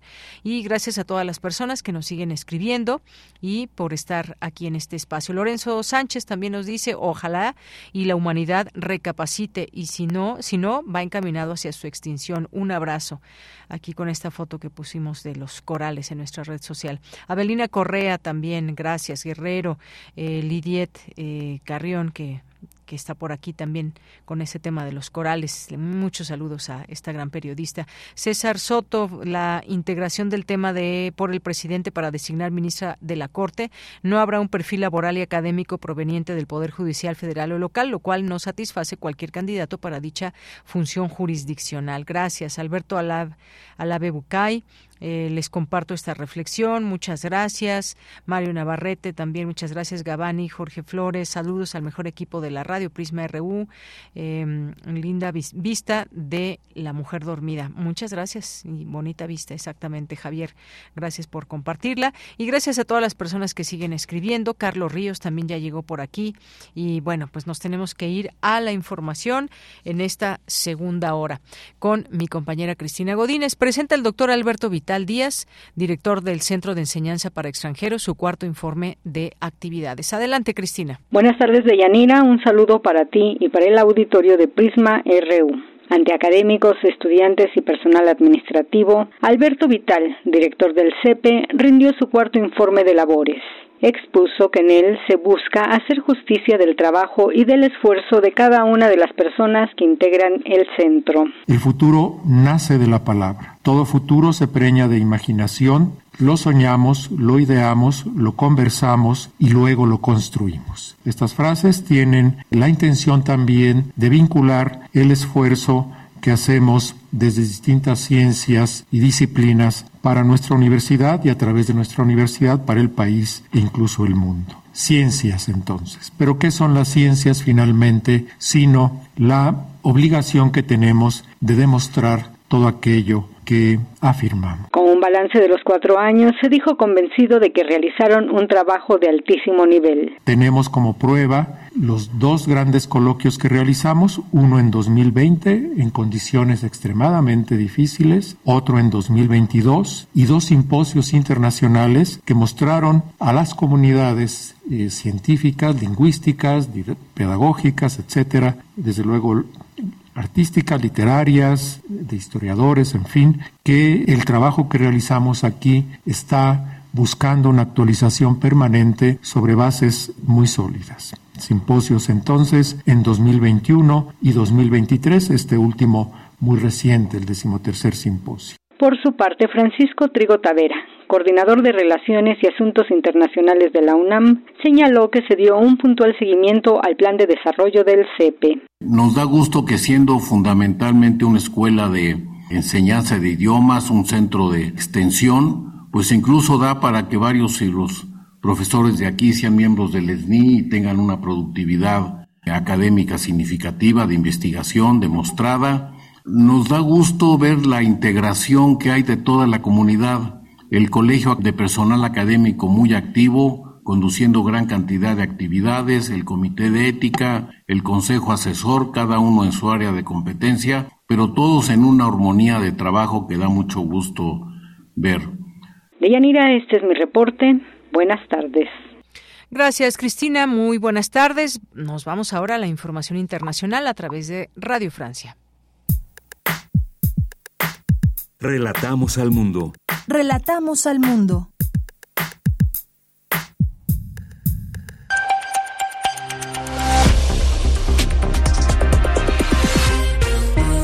Un saludo, comienza una nueva cita con la información en Radio Francia Internacional. Nos acompaña Carmen Petelo en el control de sonido. Vamos con este flash informativo. Manu Terradillos. Hamas e Israel amplían su tregua en Gaza, pero in extremis y apenas 24 horas más, hasta mañana por la mañana. Este acuerdo permitirá un nuevo intercambio de rehenes y prisioneros, según la lista entregada por la milicia islamista Israel. Hoy serán otros 10 rehenes, 8 mujeres y niños y 2 ciudadanos ruso-israelíes.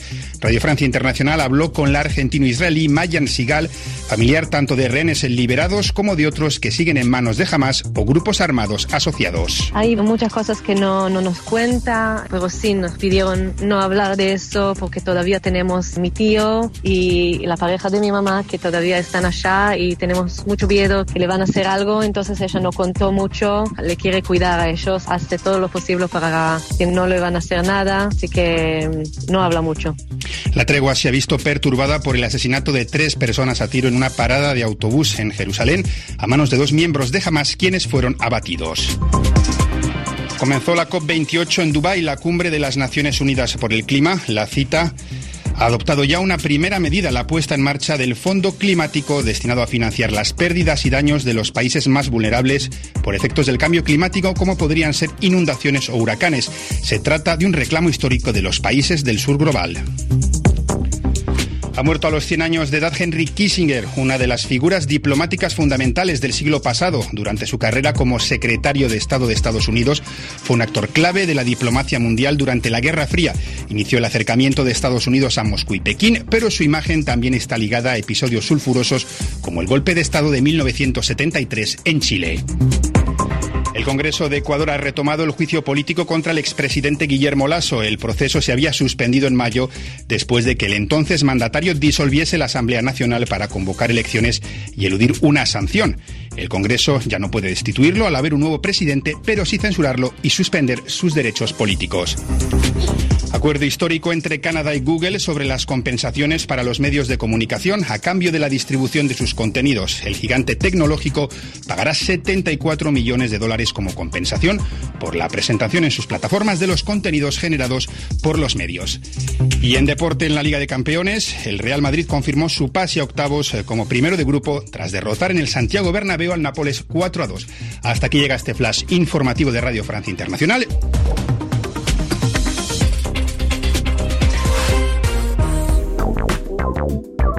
Queremos escuchar tu voz. Síguenos en nuestras redes sociales. En Facebook como Prisma RU y en Twitter como arroba PrismaRU. Dos de la tarde con 20 minutos. Vamos a invitarles, queremos invitarles a una conversación pública que se llevará a cabo el día de mañana. 1 de diciembre en el Foro Cultural Ana María Hernández, ahí en Avenida Pacífico 181 en Coyoacán. Se llama Sentir, Morir, Seguir Viviendo.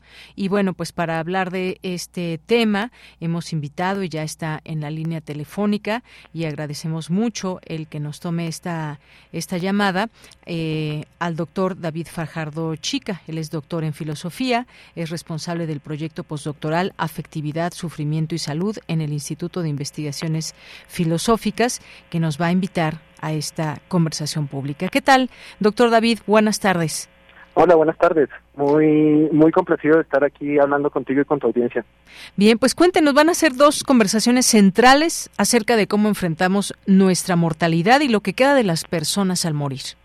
Así es, eh, hemos diseñado un, un, conversatorio que está dividido en dos etapas, digámoslo así. En la primera vamos a tratar acerca de cómo las personas enfrentamos el hecho de que somos mortales, cómo, con qué herramientas, con qué criterios vivimos esa condición que es irremediable, mientras que la segunda conversación va a tratar acerca de lo que queda de las personas a pesar de que mueran.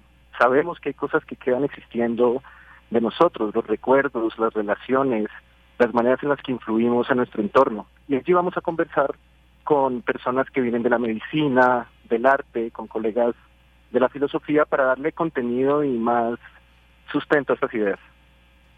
Así es. Y bueno, ¿quién es, quién es va, ¿a quién va dirigido en principio este esta eh, conversación pública? ¿Quién que tenga ciertos intereses o hay alguna situación en particular?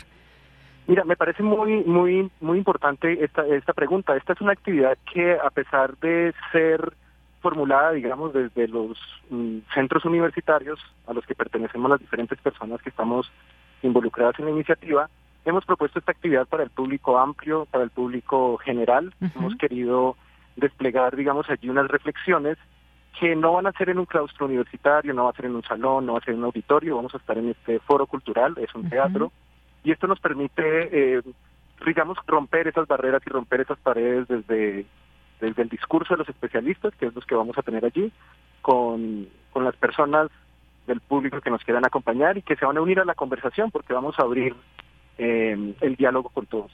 Y eso es muy importante también porque seguramente surgirán preguntas o compartir alguna experiencia. Entonces, eh, se reúnen especialistas de la filosofía, la medicina y las artes, que una interesante combinación, doctor. Así es, creemos que haciendo una apuesta por la interdisciplina, buscando hacer que las disciplinas dialoguen entre sí y dialoguen también con el arte, es que creemos que podemos avanzar en, unas en unas reflexiones que sean más ricas y que sean más más adecuadas para los tiempos que corren. También es muy importante para nosotros el vínculo con las artes. Hemos desarrollado estos diálogos de la filosofía, con las ciencias, con la medicina y ahora también estamos haciéndolo con con las artes. El conversatorio que va a haber de a las 4 de la tarde tiene un evento de cierre en la Galería de Arte Moloch Galería Taller. Allí va a haber a las 8 de la noche también un evento público abierto al que quiera acompañarnos, en donde habrá un recorrido por la exposición de arte alrededor también de estas temáticas. Muy bien. Y yo solamente les voy a dejar algunas de las preguntas que se incluyen en este programa del conversatorio.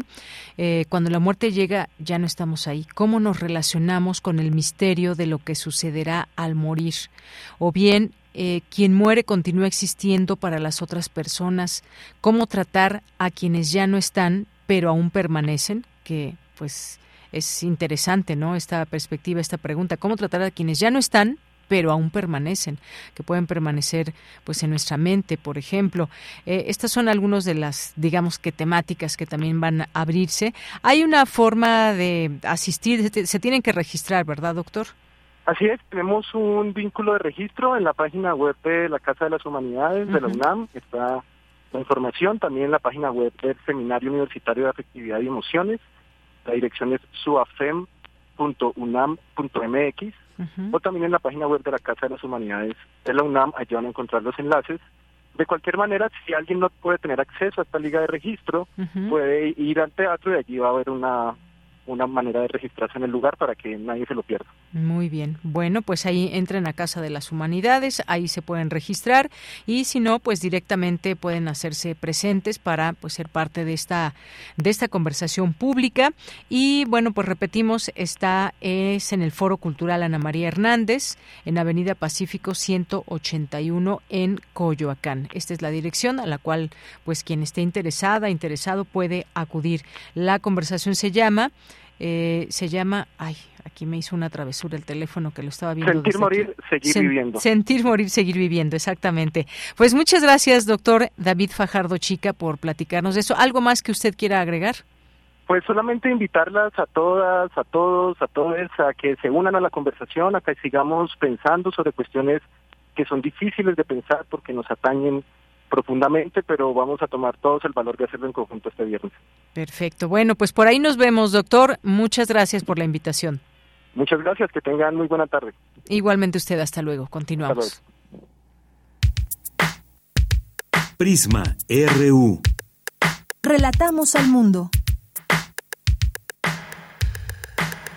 Bien, pues ya está en la línea telefónica Ethan Balanzar, estudiante de la cuarta generación de corriente alterna, es decir, la generación que está corriendo y que pues entregará esta feta a la quinta generación. ¿Cómo estás, Ethan?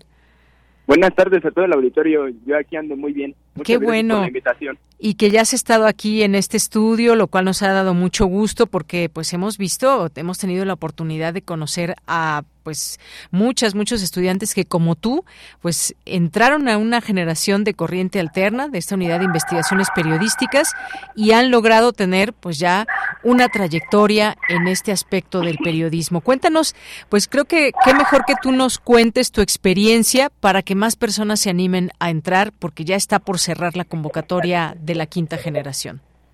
Así es, la convocatoria de la quinta generación cierra mañana a las 11.59. Tienen hasta esa fecha, o hasta mañana, para mandar su postulación y pues estaremos muy al pendiente. La verdad es que la unidad de investigaciones periodísticas nos ha dado la oportunidad de estudiar el noble oficio del periodismo, incluso sin venir de la carrera de ciencias de la comunicación. Yo personalmente vengo de historia, de la Facultad de Filosofía y Letras, y este primer acercamiento con el periodismo, pues me ha facilitado y me ha encantado. De alguna u otra manera hemos aprendido a través de plenarias con periodistas profesionales y de diversos cursos eh, de periodismo especializado, pues una de las bondades de este bonito oficio y que de alguna u otra forma nos ha llevado a una red de colegas que el oficio es relativamente pequeño y que pues esperemos seguir explotando en nuestro futuro profesional. Verdaderamente es que yo me he decantado por seguir el periodismo gracias a esta experiencia y de antemano agradezco muchísimo a la UNAM por tener estos grandes espacios y que más voces se involucren en estos espacios, ¿no? Que hay que aprovecharlos, ¿no? Por supuesto. Efectivamente, ya has dicho algo muy importante. Tú eres, por ejemplo, de, carrera de filosofía y letras y es justamente una invitación para personas de pues cualquier carrera de la UNAM que de preferencia estén en los últimos semestres y que quieran ser parte de esta unidad de investigaciones periodísticas. Y bueno, pues eh, tú eres un ejemplo, has hecho varios trabajos, algunos de ellos que has presentado incluso aquí, que nos has venido a hablar aquí en la radio y que te abre esas posibilidades también de conocer este trabajo de la radio, que te permite también, pues, eh, cómo, cómo das a conocer tu trabajo, cómo lo platicas para el público que te, que te va a escuchar, pero que también te va a leer a través de la página de Corriente Alterna. Cuéntanos un poco qué, qué sentiste esa primera vez que viste publicado tu trabajo en, una, en este portal de Corriente Alterna. No, sí, también agradecemos mucho el espacio que nos entrega Radio UNAM para hacer difusión de nuestros escritos digo, la primera vez que yo tuve la oportunidad de publicar, pues eh, fue un trabajo muy complejo que me requirió como muchas horas y que fue justo sobre los bazares veganos y eh, su implicación como entidad universitaria.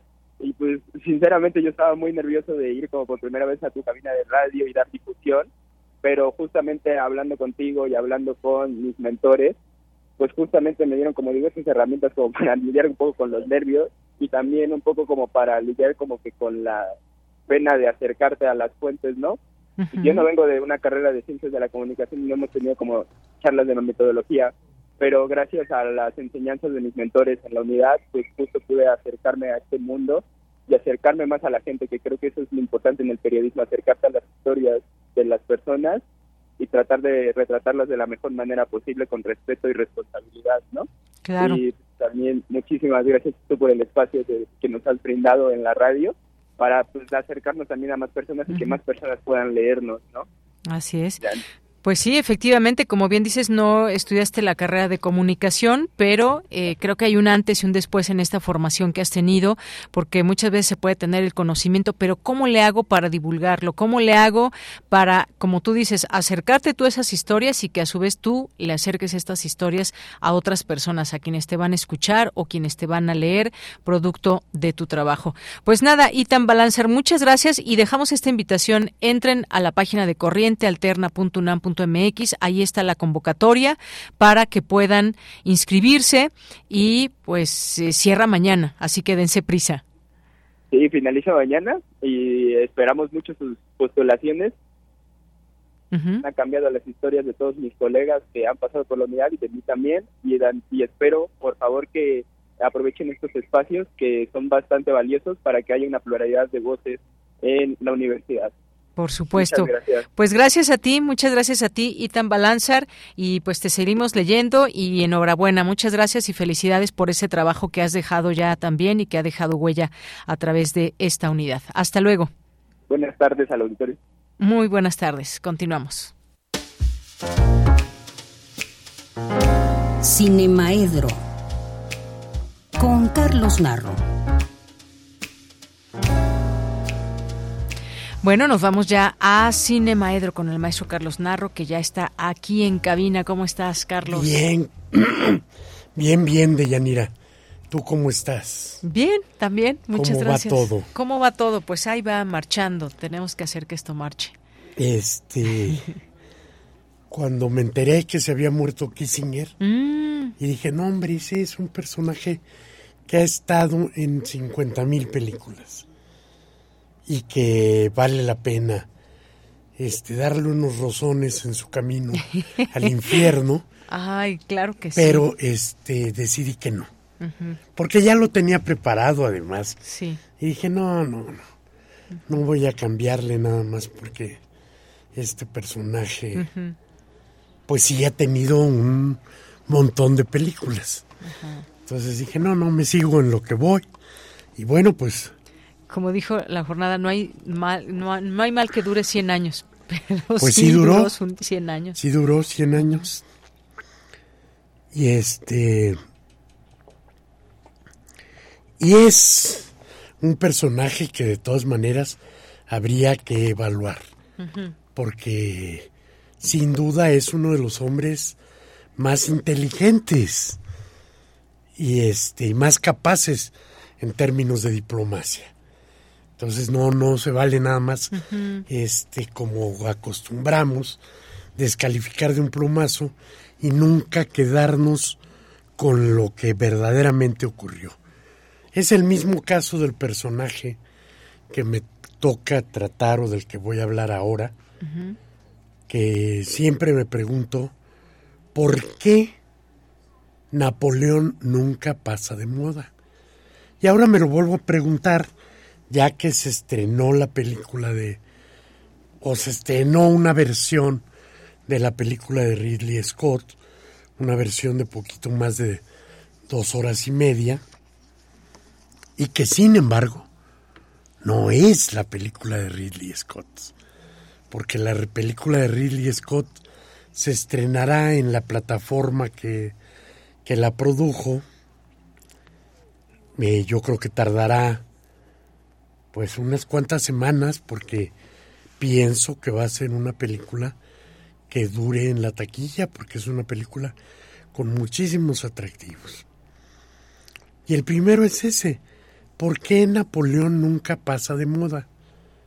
Y digo nunca pasa de moda porque, no sé, sí debe haber algún otro personaje, pero, no sé, alguien que al que se le hayan dedicado 30 películas o más, pues está difícil localizarlo. Alguien del que se hayan ocupado grandísimos directores de la historia del cine. Tengo una lista de 10. Stuart Blackstone, Luis Feuilla- Feuillade, Abel Gans, John Ford, Sacha Guitry, King Vidor, Bondarchuk, Abel Gans por segunda vez, Milos Forman y Ridley Scott. Entre los otros más de 20, pues hay otros 10 que son directores relevantes también. Entonces, ¿qué es lo que hace que el personaje siga ejerciendo un tipo de fascinación que se ve en los artistas? Bueno, vamos, si nos metemos a buscar en las pinacotecas la cantidad de obras plásticas que hay sobre este Napoleón, pues también es muy extensa. Y si nos vamos a la literatura, también encontramos una gran cantidad de cosas. Pero a nosotros, bueno, nos toca el cine. Y yo me pregunto por qué es esa duración del personaje, por qué ahora que está de, moda otra vez por la película de, de Ridley Scott, de pronto otra vez la gente tiene en la memoria el nombre de Wellington. Y bueno, pues él lo derrotó. Pero ¿quién importa? No importa, Wellington, hombre, es un personaje menor de la historia y de la historia militar incluso, a pesar de, de haberlo derrotado en Waterloo. ¿Cuál es esa fascinación de, de Napoleón? Y yo me lo trato de explicar. Cuando no entiendo algo, me invento mi propia explicación. o me regreso a algo que me da elementos. Y yo me regreso algo de lo que ya he hablado aquí en ocasión de, este, de estar hablando de, de Beethoven, que es la composición de la tercera sinfonía de Beethoven, la heroica. Y entonces, ¿por qué esa gran pieza de, de Beethoven que marca un giro de tuerca en la vida de Beethoven y en la historia musical también, ¿por qué este, Beethoven la empieza a escribir en 1802 para 1803 que la termina, les, no, la termina en cuatro, para 1803 decide que se va a llamar Sinfonía Bonaparte, 1804 que la termina, la termina como Bonaparte. Sin embargo, al poco tiempo de terminarla, en mayo de ese mismo año, Bonaparte se autoproclama emperador. Hay un cuadro fantástico de Luis David en el que, que está en el Louvre, en el que Napoleón le quita la corona de las manos al, al Papa y se la coloca. Porque considera que no hay nadie más importante que él mismo para coronarlo. Ese es el personaje.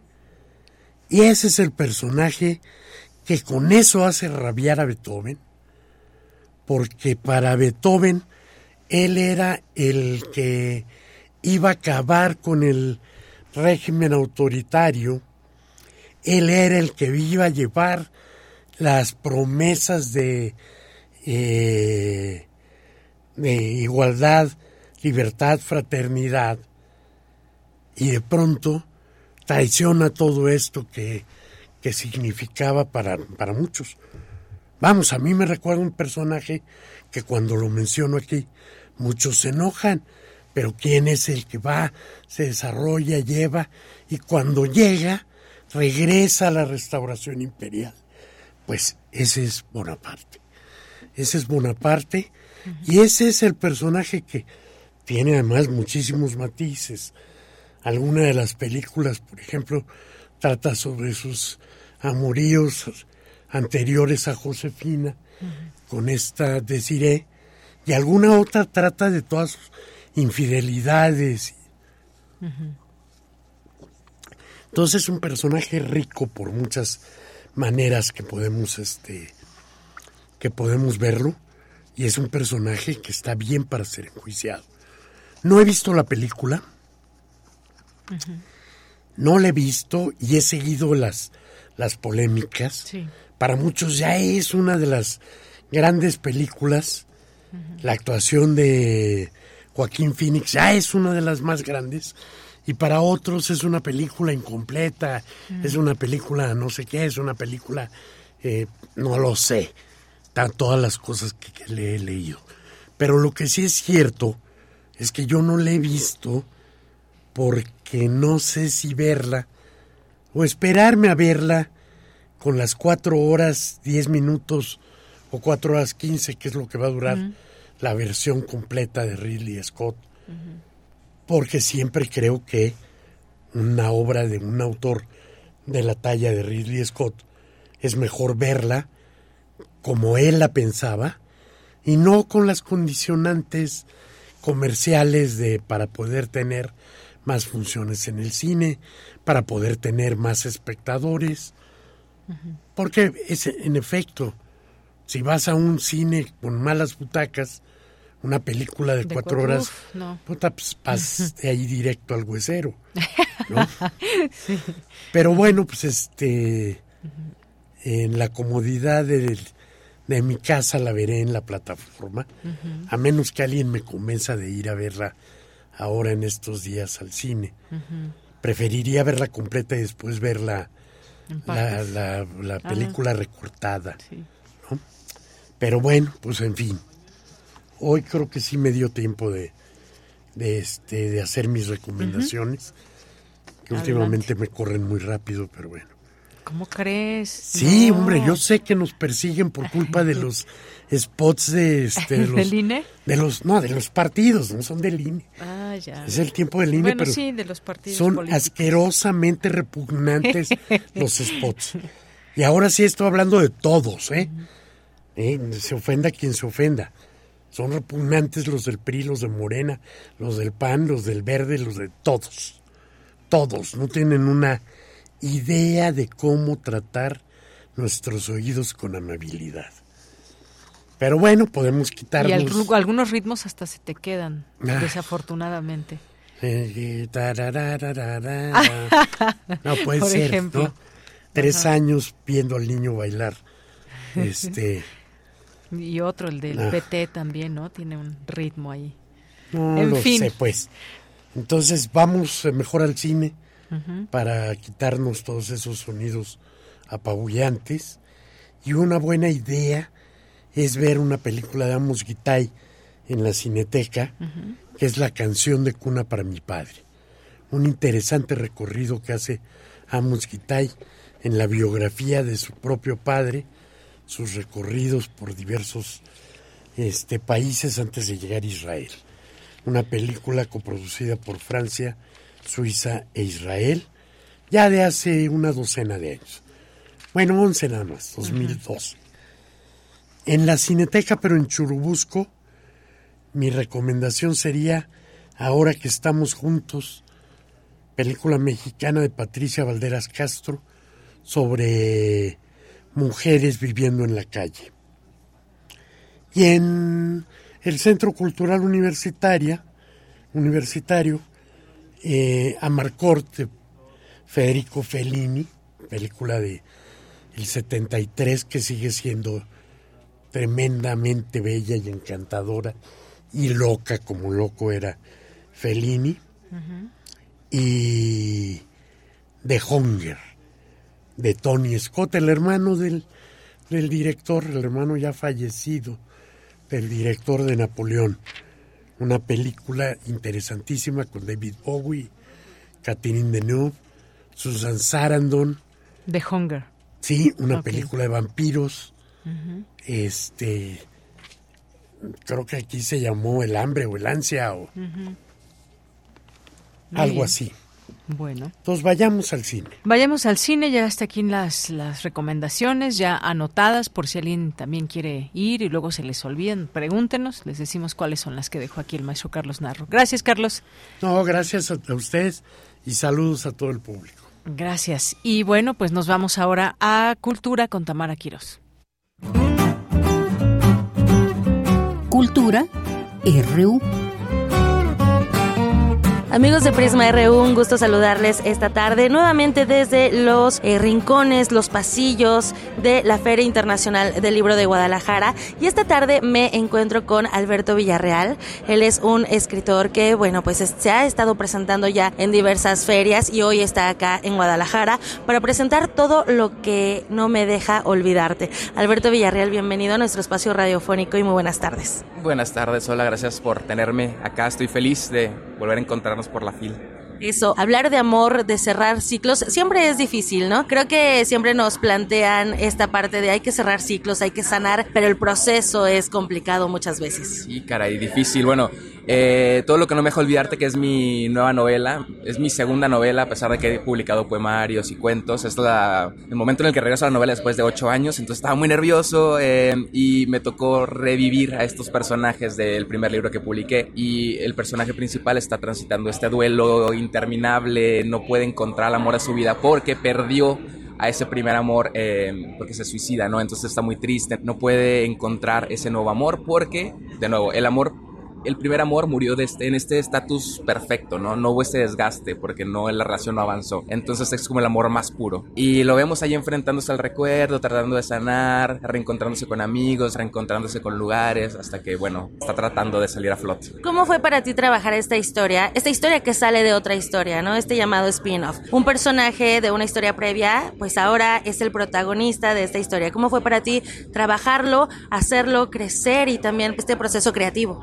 Sí, bueno, desde que escribí Ocho lugares que me recuerdan a ti, que fue mi primera novela, sabía que el personaje de Edgar era personaje que quería rescatar en algún otro momento de la vida. Cuando me propuse escribir una novela, sabía que tenía que ser con, con él. Pero desde el principio también tenía muy claro que quería que fuera un libro que no tuvieras que leer el primero para leer este nuevo, ¿no? Quería que fuera una historia completamente independiente, entonces no es necesario. Y fue muy lindo poder reencontrarme con esos personajes, ¿no? Por, poder regresar también a ocho lugares que me recuerdan a ti para recordar lo que ellos habían vivido y ver este crecimiento que además venía natural porque siento que un poco crecí con ellos, ¿no? El, el ocho lugares que me recuerdan a ti se publicó hace ocho años y los personajes crecieron estos ocho años al mismo tiempo que yo estaba creciendo estos ocho años, entonces como que era estar creciendo con ellos y fue muy lindo. ¿Cómo fue para ti justo apelar a la memoria, al crecimiento? Dicho sea de paso para la gente que nos está escuchando a través de Radio UNAM, empezaste a los 18 años en este mundo editorial, ¿no? Con las reseñas y ahora también en la escritura. Sí, bueno, yo soy un ser muy nostálgico, entonces esto de ver hacia atrás para recordar ocho lugares que me recuerdan a ti, para traer a los personajes de nuevo, lo estaba disfrutando un montón, ¿no? Porque me gusta ese dolorcito, pero que también se siente rico. Entonces, eh, escribir esta nueva novela ha sido de las experiencias más gratas, ¿no? Siempre digo que los poemarios son, el proceso de escribir el poemario es el que más disfruto, porque me parece más libre, más sin tantas presiones, sin tanta siento que la novela es más como correr un maratón y la poesía es como una carrera más, más ligerita. Pero en este caso la novela la disfruté también muchísimo justo por, por el poder encontrarme con, con, ellos de nuevo, no poder vivir esta nostalgia. ¿Y cómo recurres a la poesía en la novela? Porque también hay unos, vaya, es una herramienta y es un recurso que, que nos sirve también, sobre todo para hablar de estos temas que es el amor y el desamor y el crecimiento.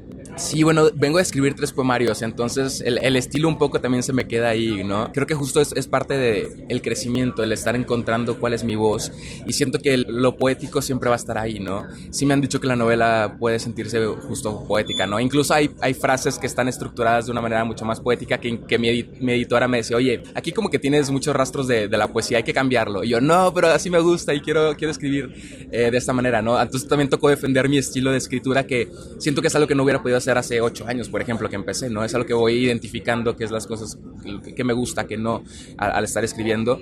Entonces, sí, la poesía siempre va a estar ahí, ¿no? Y, muero por regresar a escribir también poesía, es algo de lo que no me voy a alejar nunca. Hablando de los personajes, ¿quiénes acompañan al protagonista? Porque también ahí hay un encuentro o, se liga con lo familiar también, ¿no? Y con las personas que nos acompañan en procesos de, de duelo y también de, pues, de reiniciarnos. Claro, sí. Eh, para, para hablar del amor siempre me ha parecido importante no solo hablar de lo romántico, sino de lo familiar, de, de lo fraternal, de, de, de, todo lo que rodea el amor, ¿no? No solo este amor romántico. Entonces, sí, en, el, en este libro el protagonista es acompañado, bueno, por Santiago y Samantha, que son los, los también salen en Ocho Horas que me recuerdan a ti.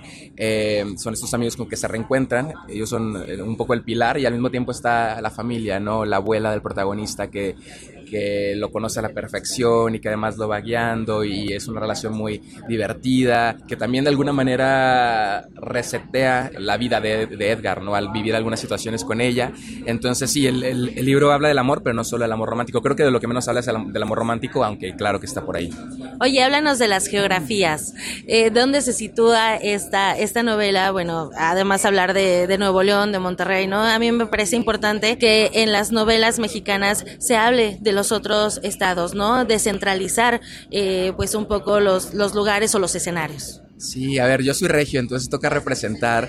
Eh, además, Monterrey no tiene fama de ser el lugar más cultural, entonces toca ahí empezar a abrir el camino, ¿no? Em, los protagonistas desde ocho horas que me recuerdan a ti estaban en Monterrey. Em, al inicio de este libro, Edgar, que es el protagonista de esta nueva historia, está en Ciudad de México, pero luego se regresa a Monterrey porque quiere estar con su familia, pero un poco también se va a Puerto Escondido y bueno, pero casi todo se desarrolla en Monterrey, ¿no? Y bueno, esto de la geografía y el, el ser regio tiene que estar ligado, bueno, a las montañas, no es algo obvio, pero toca. Eh, y ahí también hacemos algunos juegos con, el, ser visto, el, tratar de ocultar el amor, pero al mismo tiempo estar visto, porque las montañas también siempre se ven, ¿no? Y si tú ves las montañas, ellas te ven a ti, entonces todo de no poderse esconder, eh, no puedes esconder el amor. Pero sí, Monterrey es, siempre está en, mi literatura de alguna manera, y además los lugares en general, ¿no? Eh, bueno, mi primer libro se llama Ocho lugares que me recuerdan a ti, y luego eh, tengo el segundo poemario que habla mucho de Madrid, entonces las ciudades, los países, los lugares siempre son como algo recurrente en, en mi literatura. Claro, Alberto, también me gustaría que le platicaras al auditorio en este contexto de los procesos, cuál es tu opinión de, esta literatura expandida, ¿no? Iniciar en las plataformas, que es una primera oportunidad, y después llegar a ferias tan importantes como la FIL Guadalajara, ya como escritor. ¿Cómo ha sido para ti esta experiencia? El camino ha sido extraño porque no es algo que esperaba cuando empecé a hablar de libros, ¿no? Empecé en el 2012, después me parece que en el 2013 fue mi primera FIL Guadalajara, vinimos aquí a hablar de, de libros, ¿no? Porque ninguna de las personas que estábamos acá habían escrito algo antes. Con el tiempo empezó, empecé a escribir, se publicó Churas que me recuerdan a ti, entonces fueron habiendo estos espacios también para escritores, ¿no? Y me pareció una locura que tantas personas estuvieran reunidas para hablar de libros, ¿no? Hace ocho años no existía tan, tal cual tantos espacios para la literatura juvenil en, en ninguna feria eh, y ahora en esta feria he estado entrando a Instagram, ¿no? Y veo las historias de las editoriales, de la FIL, y hay muchos eventos juveniles y todos están llenísimos y me parece que eso es algo que tiene, pues tiene poco tiempo, ¿no? Y creo que hay, hay que agradecérselo eh, a, a, las personas que estaban hablando de libros hace mucho tiempo, ¿no? Que también se les juzgaba un poquito por hablar de estos libros juveniles, que a lo mejor no estaban leyendo la literatura que los demás querían, pero al final del día esos, se abrieron esos, esos caminos, ¿no? Y, y, ahora hay muchísimos lectores que están compartiendo libros muy, muy diferentes y, y estoy muy feliz con, con ese resultado. Enhorabuena por ello, porque además también son jóvenes hablándole a los jóvenes sobre la escritura y la literatura, ¿no? También eso hay que celebrarlo y bueno, eh, pues también conocer estas opciones de, de podernos entender a través de, de, temas tan universales con una visión fresca, con una visión diferente.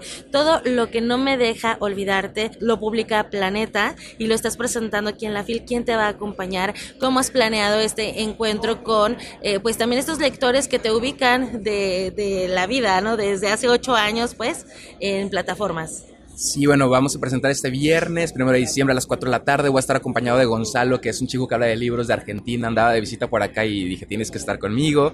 Eh, estoy muriendo de ganas por reencontrarme con todas las personas que, que nos vemos fil a fil. Yo soy muy espontáneo, no me gusta planear las, las presentaciones porque luego se, me siento robótico, entonces vamos a ver qué sale, pero seguramente la vamos a pasar bien. Eso. Alberto Villarreal, muchísimas gracias por acompañarnos y también por platicarnos de todo lo que me re, todo lo que no me deja olvidarte. Eh, ahí ya, ya, ya tendremos que es este todo que apela a la memoria. Muchísimas gracias. Muchas gracias a ustedes, nos vemos. Continuamos, bueno, ya despidiéndonos, vamos a vamos a, eh, a, despedirnos con música, pero antes, antes, antes tenemos una recomendación también que hacerles de TV UNAM y es que hoy a las 9 de la noche en, eh, en TV UNAM eh, hoy jueves, Media 20.1, presenta, ayer estábamos hablando de inteligencia artificial y en ese programa van a hablar hoy de inteligencia artificial en los medios públicos. Me parece un tema muy interesante, les puede, puede ser de su agrado y sobre todo de su interés en el programa Media 20.1 que conduce Gabriel Sosa Plata.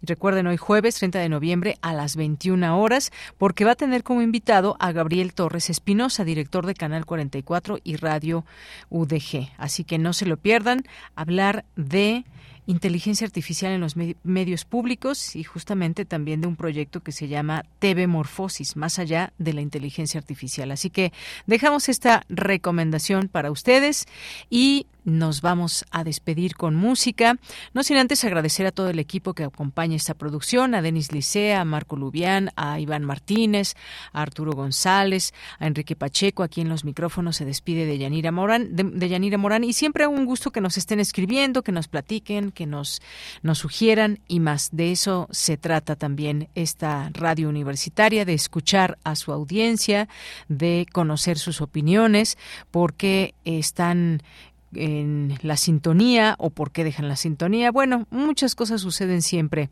en las estaciones que se escuchan, que se oyen y que se que se pueden, por supuesto, sugerir siempre, que se critican. ¿Y de qué se trata todo esto? Pues justamente eso, de compartir y de mejorar siempre la propuesta informativa hacia ustedes, que son nuestra audiencia.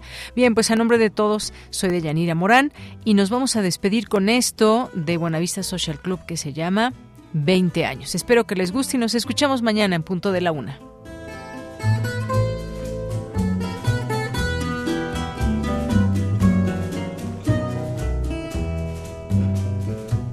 ¿Qué te importa que te ame si tú no me quieres ya? el amor que ya pasado no se ve recordar. Fui la ilusión de tu vida, un día lejano ya. Hoy represento el pasado, no me puedo conformar. Hoy represento el pasado.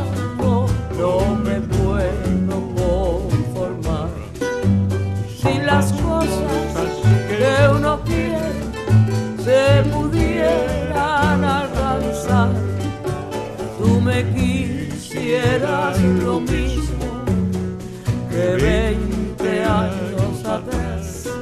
Con qué tristeza miramos un amor que se nos va. Es un pedazo del alma que se arranca.